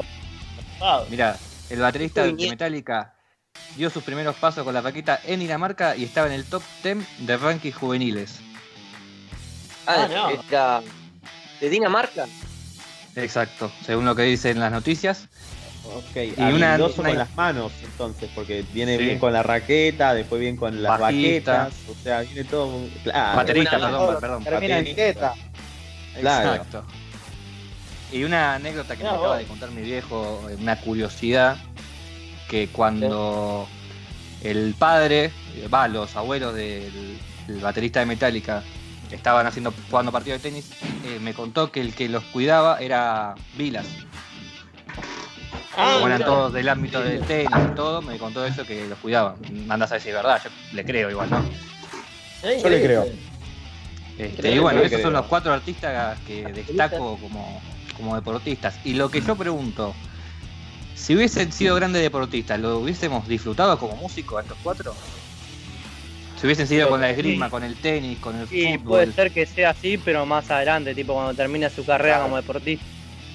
Mirá, Pero no sé si vi- Creo que son como No 20 sé si habían sido músicos. Al que, al que se presentaba, tipo el que se desarrollaron, pero. Eh, Iron Maiden. claro. No, no. Si se dedican al deporte, chao. Olvídate. ¿no? Ah, si se hubiesen dedicado al mira, deporte ahora- plenamente, ¿existiría Iron Maiden? Y no, sí, no, pero no. Bueno, no, va, Iron Maiden no, pero ponele Julio Iglesias, calculo que hubiera habido algún otro que hubiese cantado como él, qué sé yo. Sí, puede ser. Eso sí, seguro. Y bueno, ¿Puedo agregar uno? cuatro artistas. artista es único. Sí, Sí. obvio, cómo no. Eh, ¿Ubican Jack Johnson? Jack Eh, no. Johnson. ¿De qué banda? ¿De qué banda? No, no, Jack Johnson es un artista solista. Ah, ¿solista? No, no lo conocen, a- no conocen a Jack Johnson, tiene unos temazos Jack Johnson. Lo voy a No, buscar, no, lo no voy a lo buscar. Bueno, era, lo- era, estoy seguro igual que lo conocen, pero por ahí no lo sacan por el nombre. Por ahí segu- seguramente escuchan alguno de sus temas y lo conocen. Bueno, era, era un surfer, tengo entendido, como bastante bueno, que tuvo una lesión, tuvo que dejar de hacer surf y ahí se hace músico y la rompe toda. Tundo, porque es hawaiano, ¿no? El flaco. Acá Puede está, ser, sí, puede ser que sea hawaiano. Cantautor de folk rock, surfista, poeta y cineasta hawaiano. Nada, tiene unos temazos el chabón. Bueno, lo voy a buscar, algo, lo voy a- lo voy a escuchar después. Ya toca el, escuchar, mira, no, tenía. toca el teclado y el, el ukulele. Toca la guitarra, eh, hasta donde yo sé. Sí, pero dice que toca. Ahí tocando la guitarra. Sí, ya Toca sé cuál es. Sí, mirá la cara. Bueno, Sí, es conocido, Claro. Es eh, voy a seguir yo con esta sección. Eh, A ver, Pancho. a mí me toca hablar de los jugadores que en algún momento eh, eh, tuvieron un paso por la música, ya sea para un videoclip o que se dedicaron y tuvieron una banda. Y vamos a empezar con Daniel Osvaldo, Danny Stone, que Sí. todos los conocemos, que, Obvio. que jugando, jugando en Boca, todo. Y bueno, mm, cuando termina su contrato con Boca, eh, deja su carrera como deportista por un tiempo y, sac- y empieza a tocar en una banda con sus compañeros. La banda se llamaba Barrio Viejo. Bueno, eh, la primera vez que se presentaron Una banda en un bar de, sí, en un bar de Wilde. Y bueno, y siguieron cantando. Bueno, eso. Hasta que ahora, bueno, Danielson, Danielson volvió a jugar, ahora como todos sabemos está en Banfield. Y esa es la, la primera que voy a decir. Una que me sorprendió, aunque ya sabía, ¿no? Que fue la de Quintero con Maluma. Ellos dos, eh, tipo, Quintero participa en un videoclip de Maluma cantando. Y también, un dato curioso es que ellos dos, eh, cuando tenían 11 años, estaban juntos en las inferiores de Atlético Nacional. Dicen que Maluma Eh, jugaba bien. ¿En serio? Sí, dicen que Maluma era crack. Bien, eso es verdad. Eh, estuvieron juntos en las inferiores de Atlético Nacional. Maluma después se dedicó a la música, Quintero siguió jugando y ahora se encuentra en River. Y también, no sé si se acuerdan, en la, cuando hacen la presentación de los jugadores eh, colombianos para el Mundial de 2018, que se presenta Maluma y tipo canta Sí. Eso está muy bueno también. Eh, Que canta Quintero con Maluma. sí. Ah, cuando vuelven del mundial. No, no, yendo para el mundial. No, Bueno, yendo yendo. para el mundial. No fue en la vuelta del mundial que lo recibían y se pusieron a cantar como. No, no, no, fue la despedida para ir al mundial. Ah, Claro, ah, bien, eso. Fue la presentación de los jugadores que van a ir al mundial. Uno que mm, me sorprendió, porque tipo de, de pendejo siempre tuvo aptitudes como para poder jugar bien a alto nivel, fue el canterano del Madrid, José Rodríguez, que mm, eh, tiene una carrera, empezó una carrera con un grupo en 2014, pero ese grupo en 2016 se disuelve y él empieza como solista y se hace llamar JM. A la vez que está jugando al fútbol en el. Sporting de Portugal. ¿Qué? Claro. Medio Estilo. Cheyenne el nombre, digo. No, no, pero es más música ahora, tipo trap, algo así, lo que hace Claro. eh, Pero Ah. me sorprendió porque este, este, para, este pibe para mí tenía mucho futuro y que haya terminado así, aunque sigue jugando, pero también la- las lesiones y todo lo arrastraron a que busque, busque su carrera por otro lado, va a tener una segunda, segunda opción.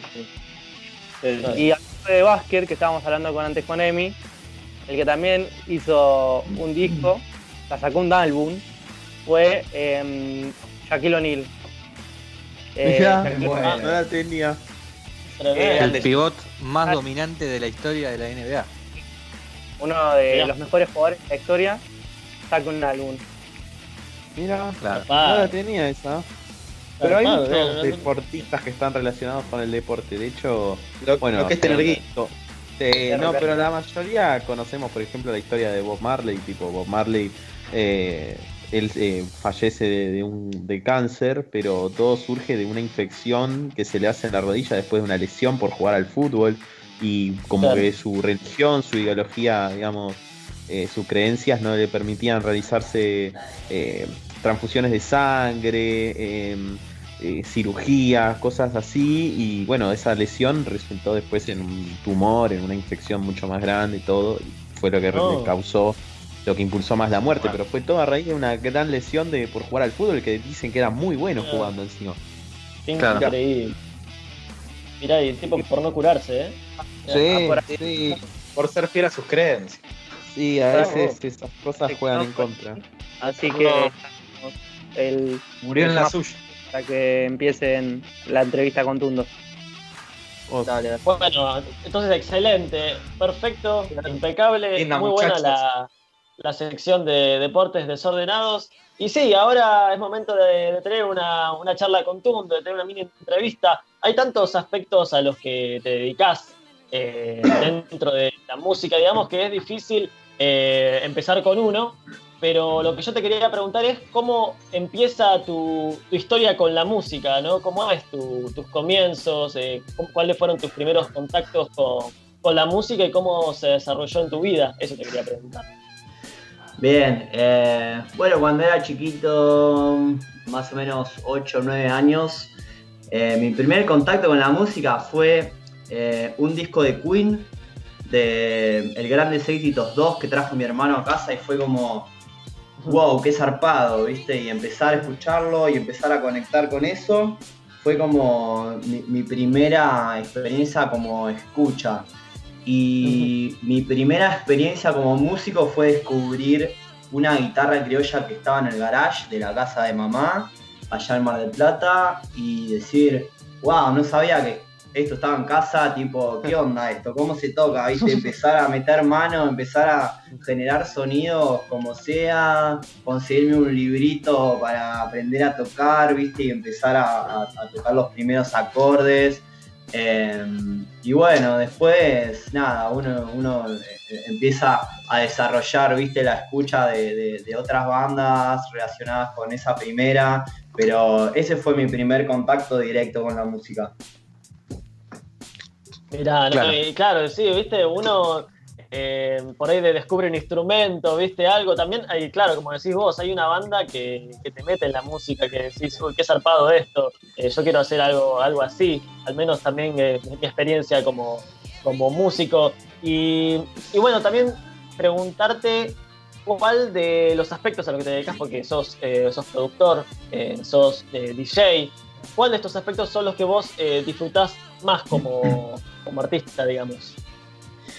Y es muy loco porque todo, todo es música en diferentes expresiones, ¿no? Como que eh, al pro- producir música quizás sea con lo que más yo me, me- siento identificado, ¿no? Como en en la- parte creativa, eh, porque la música es eso, es, es expresión creativa, pero la verdad que la- las situaciones de DJ me dan una satisfacción eh, quizás con, como más grata es la satisfacción porque tenés el, la respuesta directa del público ahí relacionándose con vos y capaz que en el momento creativo vos decís, bueno, esto lo estoy haciendo y quizás el día de mañana lo voy a mostrar y recién ahí tenés como un feedback eh, con, con quien escucha lo que hiciste.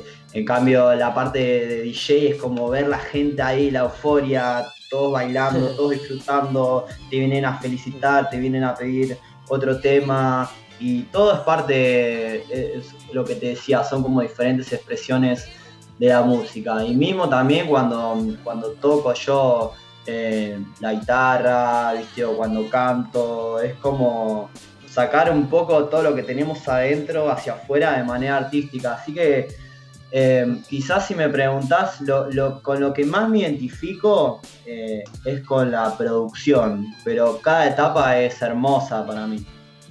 Claro, totalmente, totalmente. Y ya que, que hablaste, bueno, de eso de, de ser DJ, de la euforia de la gente, todos, te- muchos te conocemos eh, como, bueno, como el alma de, de Liverpool, de alguna manera. ¿Vos decís? Eh, no, sí, total, totalmente, totalmente. Muchos te, te conocemos así, como el alma de Liverpool. Cuando está Tundo en Liverpool, se pone. Olvídate, es, es la Ah, noche que, todos esperamos. Así que bueno, hacerte dos preguntas. Hacerte la primera, eh, de cuándo comenzaste en Liverpool. y la segunda, ¿cuál es tu noche favorita de, de Liverpool? Al menos eh, de, la, de las tuyas, de la que te toca ser DJ. Bien, bien, son, son buenas preguntas. Eh, ¿Cuándo comencé el Liverpool? Quizás la respuesta te sorprenda, pero yo, viste, soy de Mar del Plata eh, y, y los chicos de Liver eh, son de Mar del Plata, lo- los, los dueños. Entonces, a- Liverpool en realidad nace en Mar del Plata. Allá había una, una zona de, de bares eh, que se llamaba Alem, calle Alem, eh, donde ahí estaba, estaba Liverpool inicialmente y ahí es donde yo empecé a tener contacto con, con el lugar. Entonces los dueños ya me conocían de ahí, ya, ya, ya sabían de qué iba. Después cuando yo me mudo a La Plata, eh, ellos me empiezan a llamar desde el, desde el Liverpool de acá de Palermo, en año 2019. eh, no, 2018. En 2018 yo empiezo a venir de La Plata a pasar música acá y, y se recoparon todos y yo también me recopé con el Liverpool de acá, eh, mucho más que con el Liverpool de Mar del Plata. Y, Claro. y nada, y conecté y ahí me dije, loco, me voy a Capital, me voy a Capital porque ahí hay una, hay una movida re zarpada y viste, y, y ahí me mudé. Eh, recién en 2019 me mudé, pero mi primer contacto con el Liverpool de Palermo empezó a ser en 2018 con las fiestas All Inclusive. No sé si has estado. Sí, Sí, sí, sí, sí. Obvio, obvio. Sí, sí. La, la, la All Inclusive fue la primera fiesta en la cual me, me empecé a hacer cargo y después, una vez que ya estaba mudado acá a Capital, empecé a hacer otras que, bueno, ya, ya algunas ya funcionaban en el lugar y, y alguna como la Golden Chain fue como idea que traje yo, ¿viste?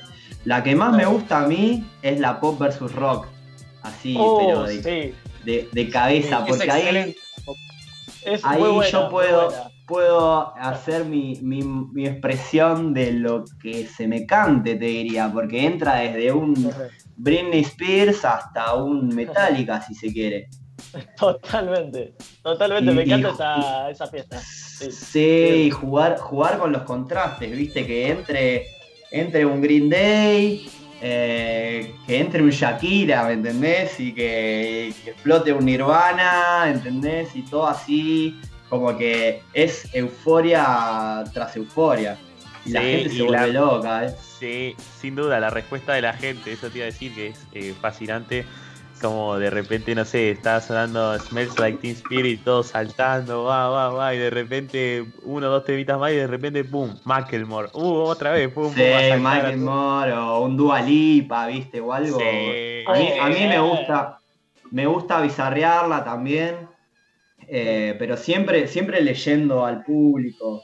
El público de ese lugar es muy, muy abierto y eso está buenísimo. Viste, como que no sé po- si. pocas veces, pocas veces me han tirado una negativa. Siempre se ceban y eso, eso habla un poco de, de la mente abierta que tiene, que tiene la gente ahí. Claro. Y, Lucio, ¿qué ibas a decir? No, que porque decían de la gente, que es verdad, cuando él pone, por ejemplo, de Britney Spears, este, como todos haciendo la re coreografía y de la nada eh, pone, no sé, Nirvana o algo más pesado y, y los mismos que están haciendo una re coreo por ahí se ponen a hacer un poco. Y explota y sí. se grita.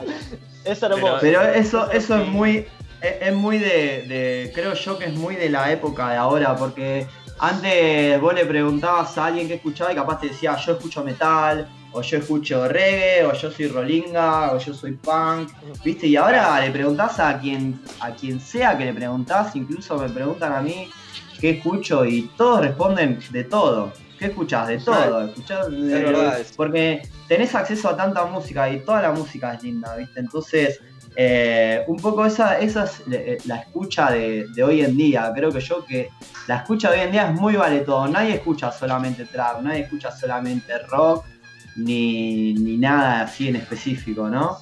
Es verdad. Es verdad. Y Tundo, decime, eh, ¿dónde se canaliza ahora esa energía de, de DJ? Ahora en esta cuarentena, ¿no? Que nos tiene tan cerrados a Buena todos. pregunta. Mirá, cuando arrancó la. Cuando arrancó la cuarentena, yo dije, bueno, acá me voy a mandar unos vivos de la concha de la lora. Y vos sabés que Instagram me, me censuró. Todas las veces que hice un puto vivo, me censura, loco. Así que No, dejé de emitir. Sí, sí, sí, sí. Y es algo que yo no entiendo, porque después ves fiestas como la Breche que mandan todos temas conocidos y no hay censuras. Quizás haya, no sé, haya algún arreglo que no, no tengo idea.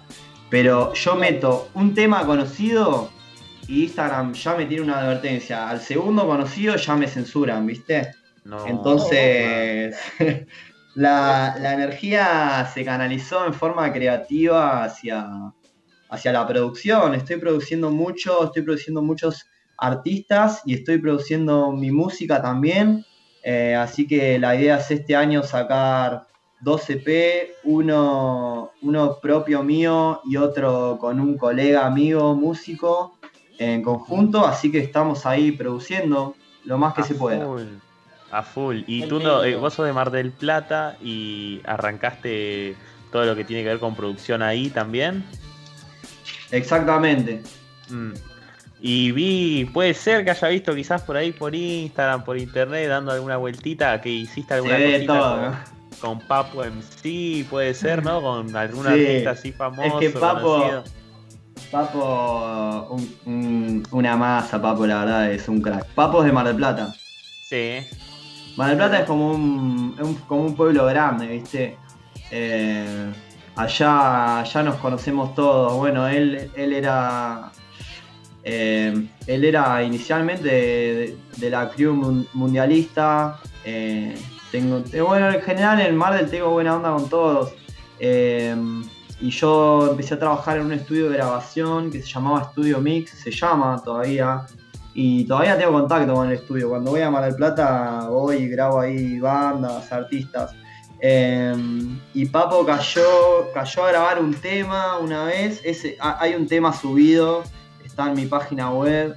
Eh, pueden encontrarla estundoms.com.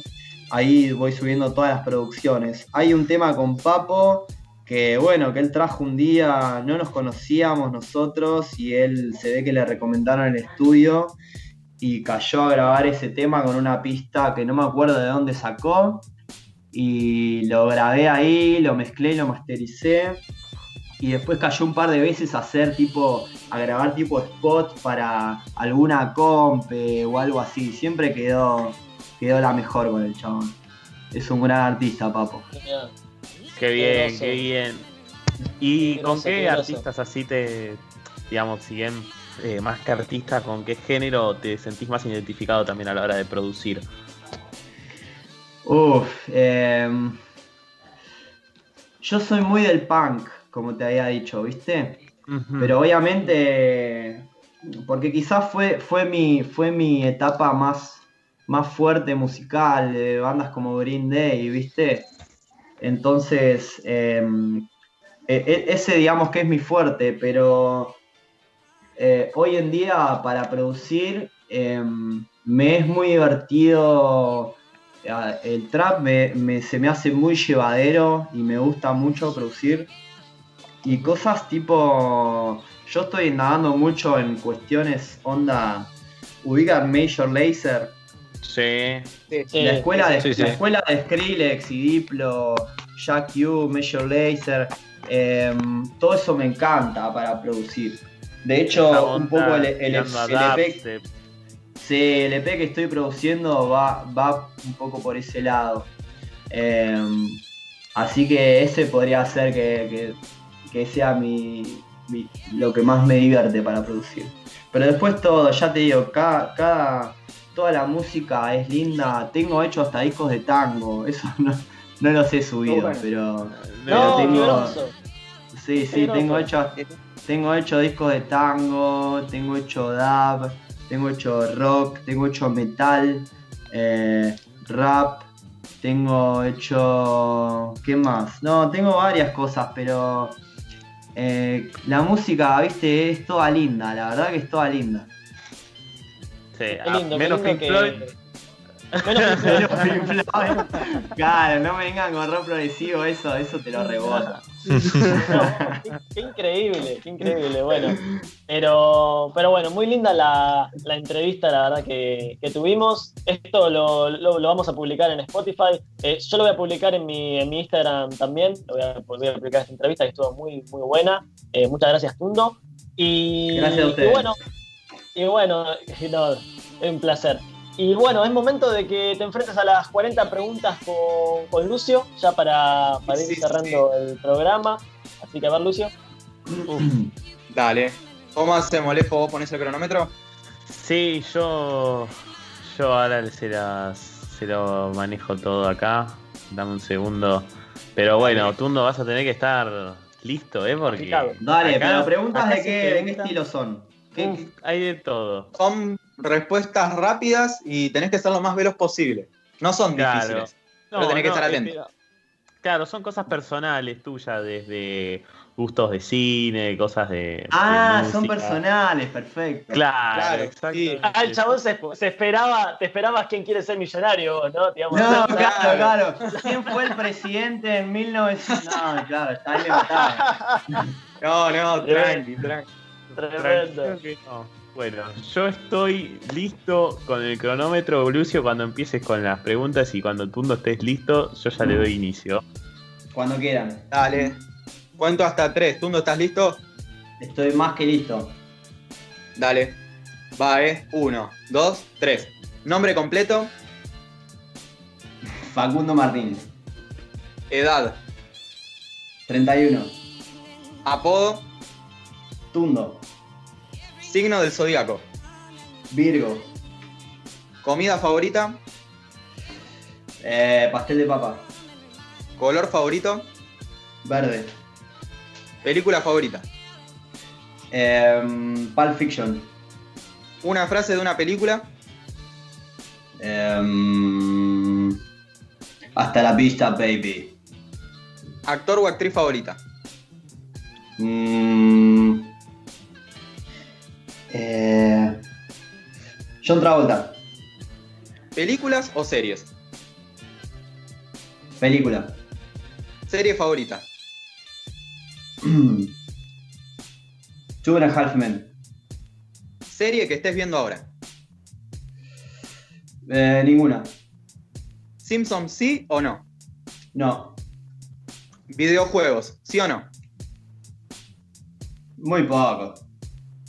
Un juego que te guste. Eh, el ajedrez.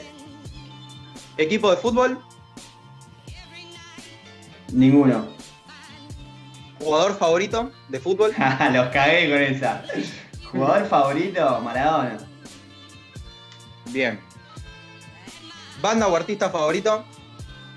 Green Day. Una canción de ese artista o banda. Basket Case. ¿Te animás a cantar el estribillo? Eh, sí. Eh,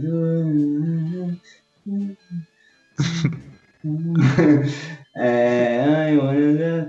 Eh, sometimes I give myself the creeps. Sometimes my mind plays tricks on me. And I can send it up. I think I'm crooking up. Well, I'm just paranoid. I'm a shutdown.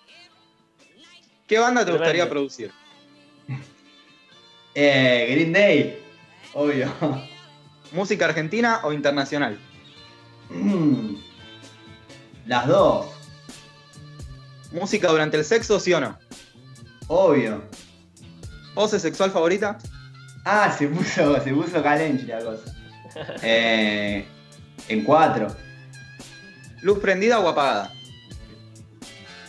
Mm, Un poco prendida. ¿Hablar durante el sexo, sí o no? Sí, obvio. ¿Coca o Pepsi? Ninguna. ¿Marihuana, sí o no? No. ¿Tuviste experiencias paranormales? Sí. ¿Algún miedo? Eh, miedo a, a no ser yo mismo. ¿Vivir con hipo o estornudando? Eh, estornudando.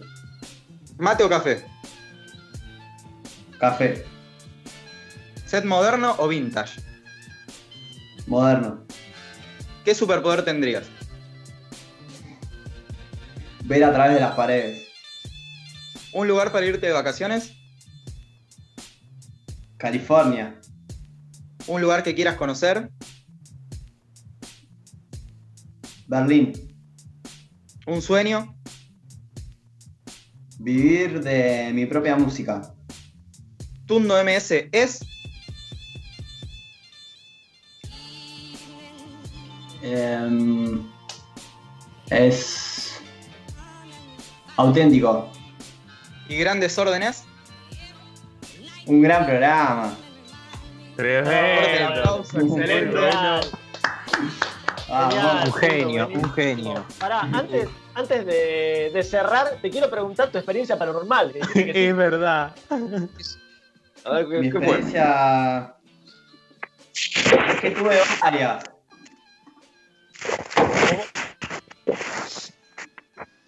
¿Cómo? ¿Cómo fue? Están chupando. Bueno, voy a contar una sola. A ver. No, pero muy, muy breve, muy breve. Ah, ya sé cuál voy a contar, ya sé, ya sé. No, eh, juego de la copa, juego de la copa, viste, como Ah, se empezó a mover mucho, se movía mucho, loco. Se movía mucho y, y en teoría, en teoría eh, se comunicó con un ser, con, con dos seres que ya habían dejado el mundo y, y me respondieron preguntas y fue como, guau, yo estaba, estaba lloriqueando, boludo. No. No. Qué Pero miedo. vos, ¿sabés cómo- ¿ha- ha- ¿Han jugado? ¿Han jugado? Yo no jugué, yo jugué. Jugué y se, se sintió un golpe en la mesa fuerte. Sí, me pasó No. que se sintió un golpe en la, muesa- en la mesa. Sí, para mí fue un amigo mío. Yo no me la creo, yo soy muy, Ah, eh, muy de no creer. Pero, pero no, se sintió un golpe fuerte en la mesa y me cagué todo. Nos cagamos todos. no, pero no sabes, ¿vos vos viste cómo se mueve, loco? ¿Cómo puede ser que se mueva tanto la copa? No, tremendo. Tremendo, increíble. No, igual no, no recomiendo a nadie jugar, eh. No, Y no. menos, menos en sus casas. No, Me acuerdo no, que- esas- Que a Lucio, a Lucio lo quiso obligar a jugar y Lucio quería. Lucio no quería jugar. No, ¿Te amigo, dejate joder. No, no hay que jugar, no hay que jugar. Chicos, no la- jueguen al juego de la copa, por favor. Aborten Con energías consejo- no hay que joder. Consejo de Tundo, como un consejo de He-Man, ¿viste? No jueguen el juego de la copa. Claro, Eh, claro, claro. Y bueno, Tundo, lo último, la crítica final del programa. Una crítica. ¿Yo una crítica para ustedes? Sí, la crítica, Claro. ¿qué te pareció el programa? Sí, claro, me pareció. ¿Cómo fue? No, yo me re divertí, me re divertí, me parece que, que abarcan un montón de temáticas. Eh, hay buena energía, que eso yo lo, lo- lo siento mucho y me parece que es clave en, eh, que haya buena energía siempre. Y es todo muy relacionado con la música, así que yo estuve más que a gusto. Excelente. Buenísimo. Sí, también, también fue un programa muy especial, ya que, ya que venías vos, de bueno, de relacionarlo todo con la música, pero igual sí, tratamos de abarcar todas las temáticas. Sí, porque si se ponían a hablar, si se ponían a hablar de política y deporte, yo para atrás, ¿viste? Claro, no, no, no, no va para ese lado, no va para ese No, lado del bien, programa. no. Pero, nada, mucha- la verdad, muchas gracias, muchas gracias porque la pasamos de 10, no de 10, de, de, de 11, de 20, de 100. La Sí. pasamos bárbaro, eh, fue un gran programa y bueno, muchas gracias por, por venir. Y te No, gracias a ustedes. Si quiero, eh, perdón, quiero saber, porque habían hablado de que esto de las preguntas era como una competencia, no, no entiendo. Sí. ¿Quién, quién- quién gana? ¿Quién- ¿Qué gana? ¿Es por tiempo? ¿Algo así? Exactamente. Ah, respondiste, ok. respondiste las Sí, hay 50, premio, ¿eh? Va a haber respondiste las premio. 40 en 4 minutos. Que no te deja muy bien parado, pero bueno, no importa. Lo importante es que la Ok, respondiste. La Les respondí, dije que no era rápido, no, no soy rápido. Es más, pero- una te la conté doble, una te la conté doble para darte una mano. Maradona, Maradona valió por dos, porque era jugador del Era- equipo y jugador de equipo del exterior, te la conté también. Ah, listo, listo. listo. No, yo cero fútbol, chicos, cero, eh. Así que bueno, Perfecto. no, posta, gracias Tundo por, por venir, posta, te bancamos mucho. Vamos siempre a Liverpool, de hecho, ¿cuántas veces hemos ido seguidas? tipo, mirá, yo conté viernes, que fui, sábado. yo, yo creo que fui a, a 14 Rock vs Pop, habré ido, a, a 7 Golden Chain y ¿Cuándo volverá eso, loco? Lo, lo extraño tanto. Sí, se extraña no. mucho.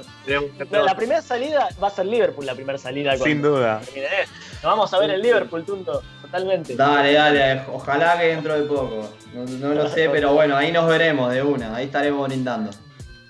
Totalmente, totalmente. Así que bueno, muchas gracias Tundo, muchas gracias a la gente que, que nos escuchó. El staff se despide, se despiden acá los chicos. Y bueno, eh, nos vemos hasta el próximo sábado. El próximo sábado tendremos otro el próximo programa. sábado, un programón, la verdad. Hasta la próxima, gente. Hasta Semana la que viene. Nos vemos. Estaba lindo. Un abrazo. Saludos, Pancho chicos. se acaba de subir a la nave de vuelta. de vuelta se va a su planeta. Se va a su planeta. Su planeta lo necesita. Bueno, muchas gracias. Hasta luego. Hasta la vemos. próxima, gente. Nos vemos. Adiós.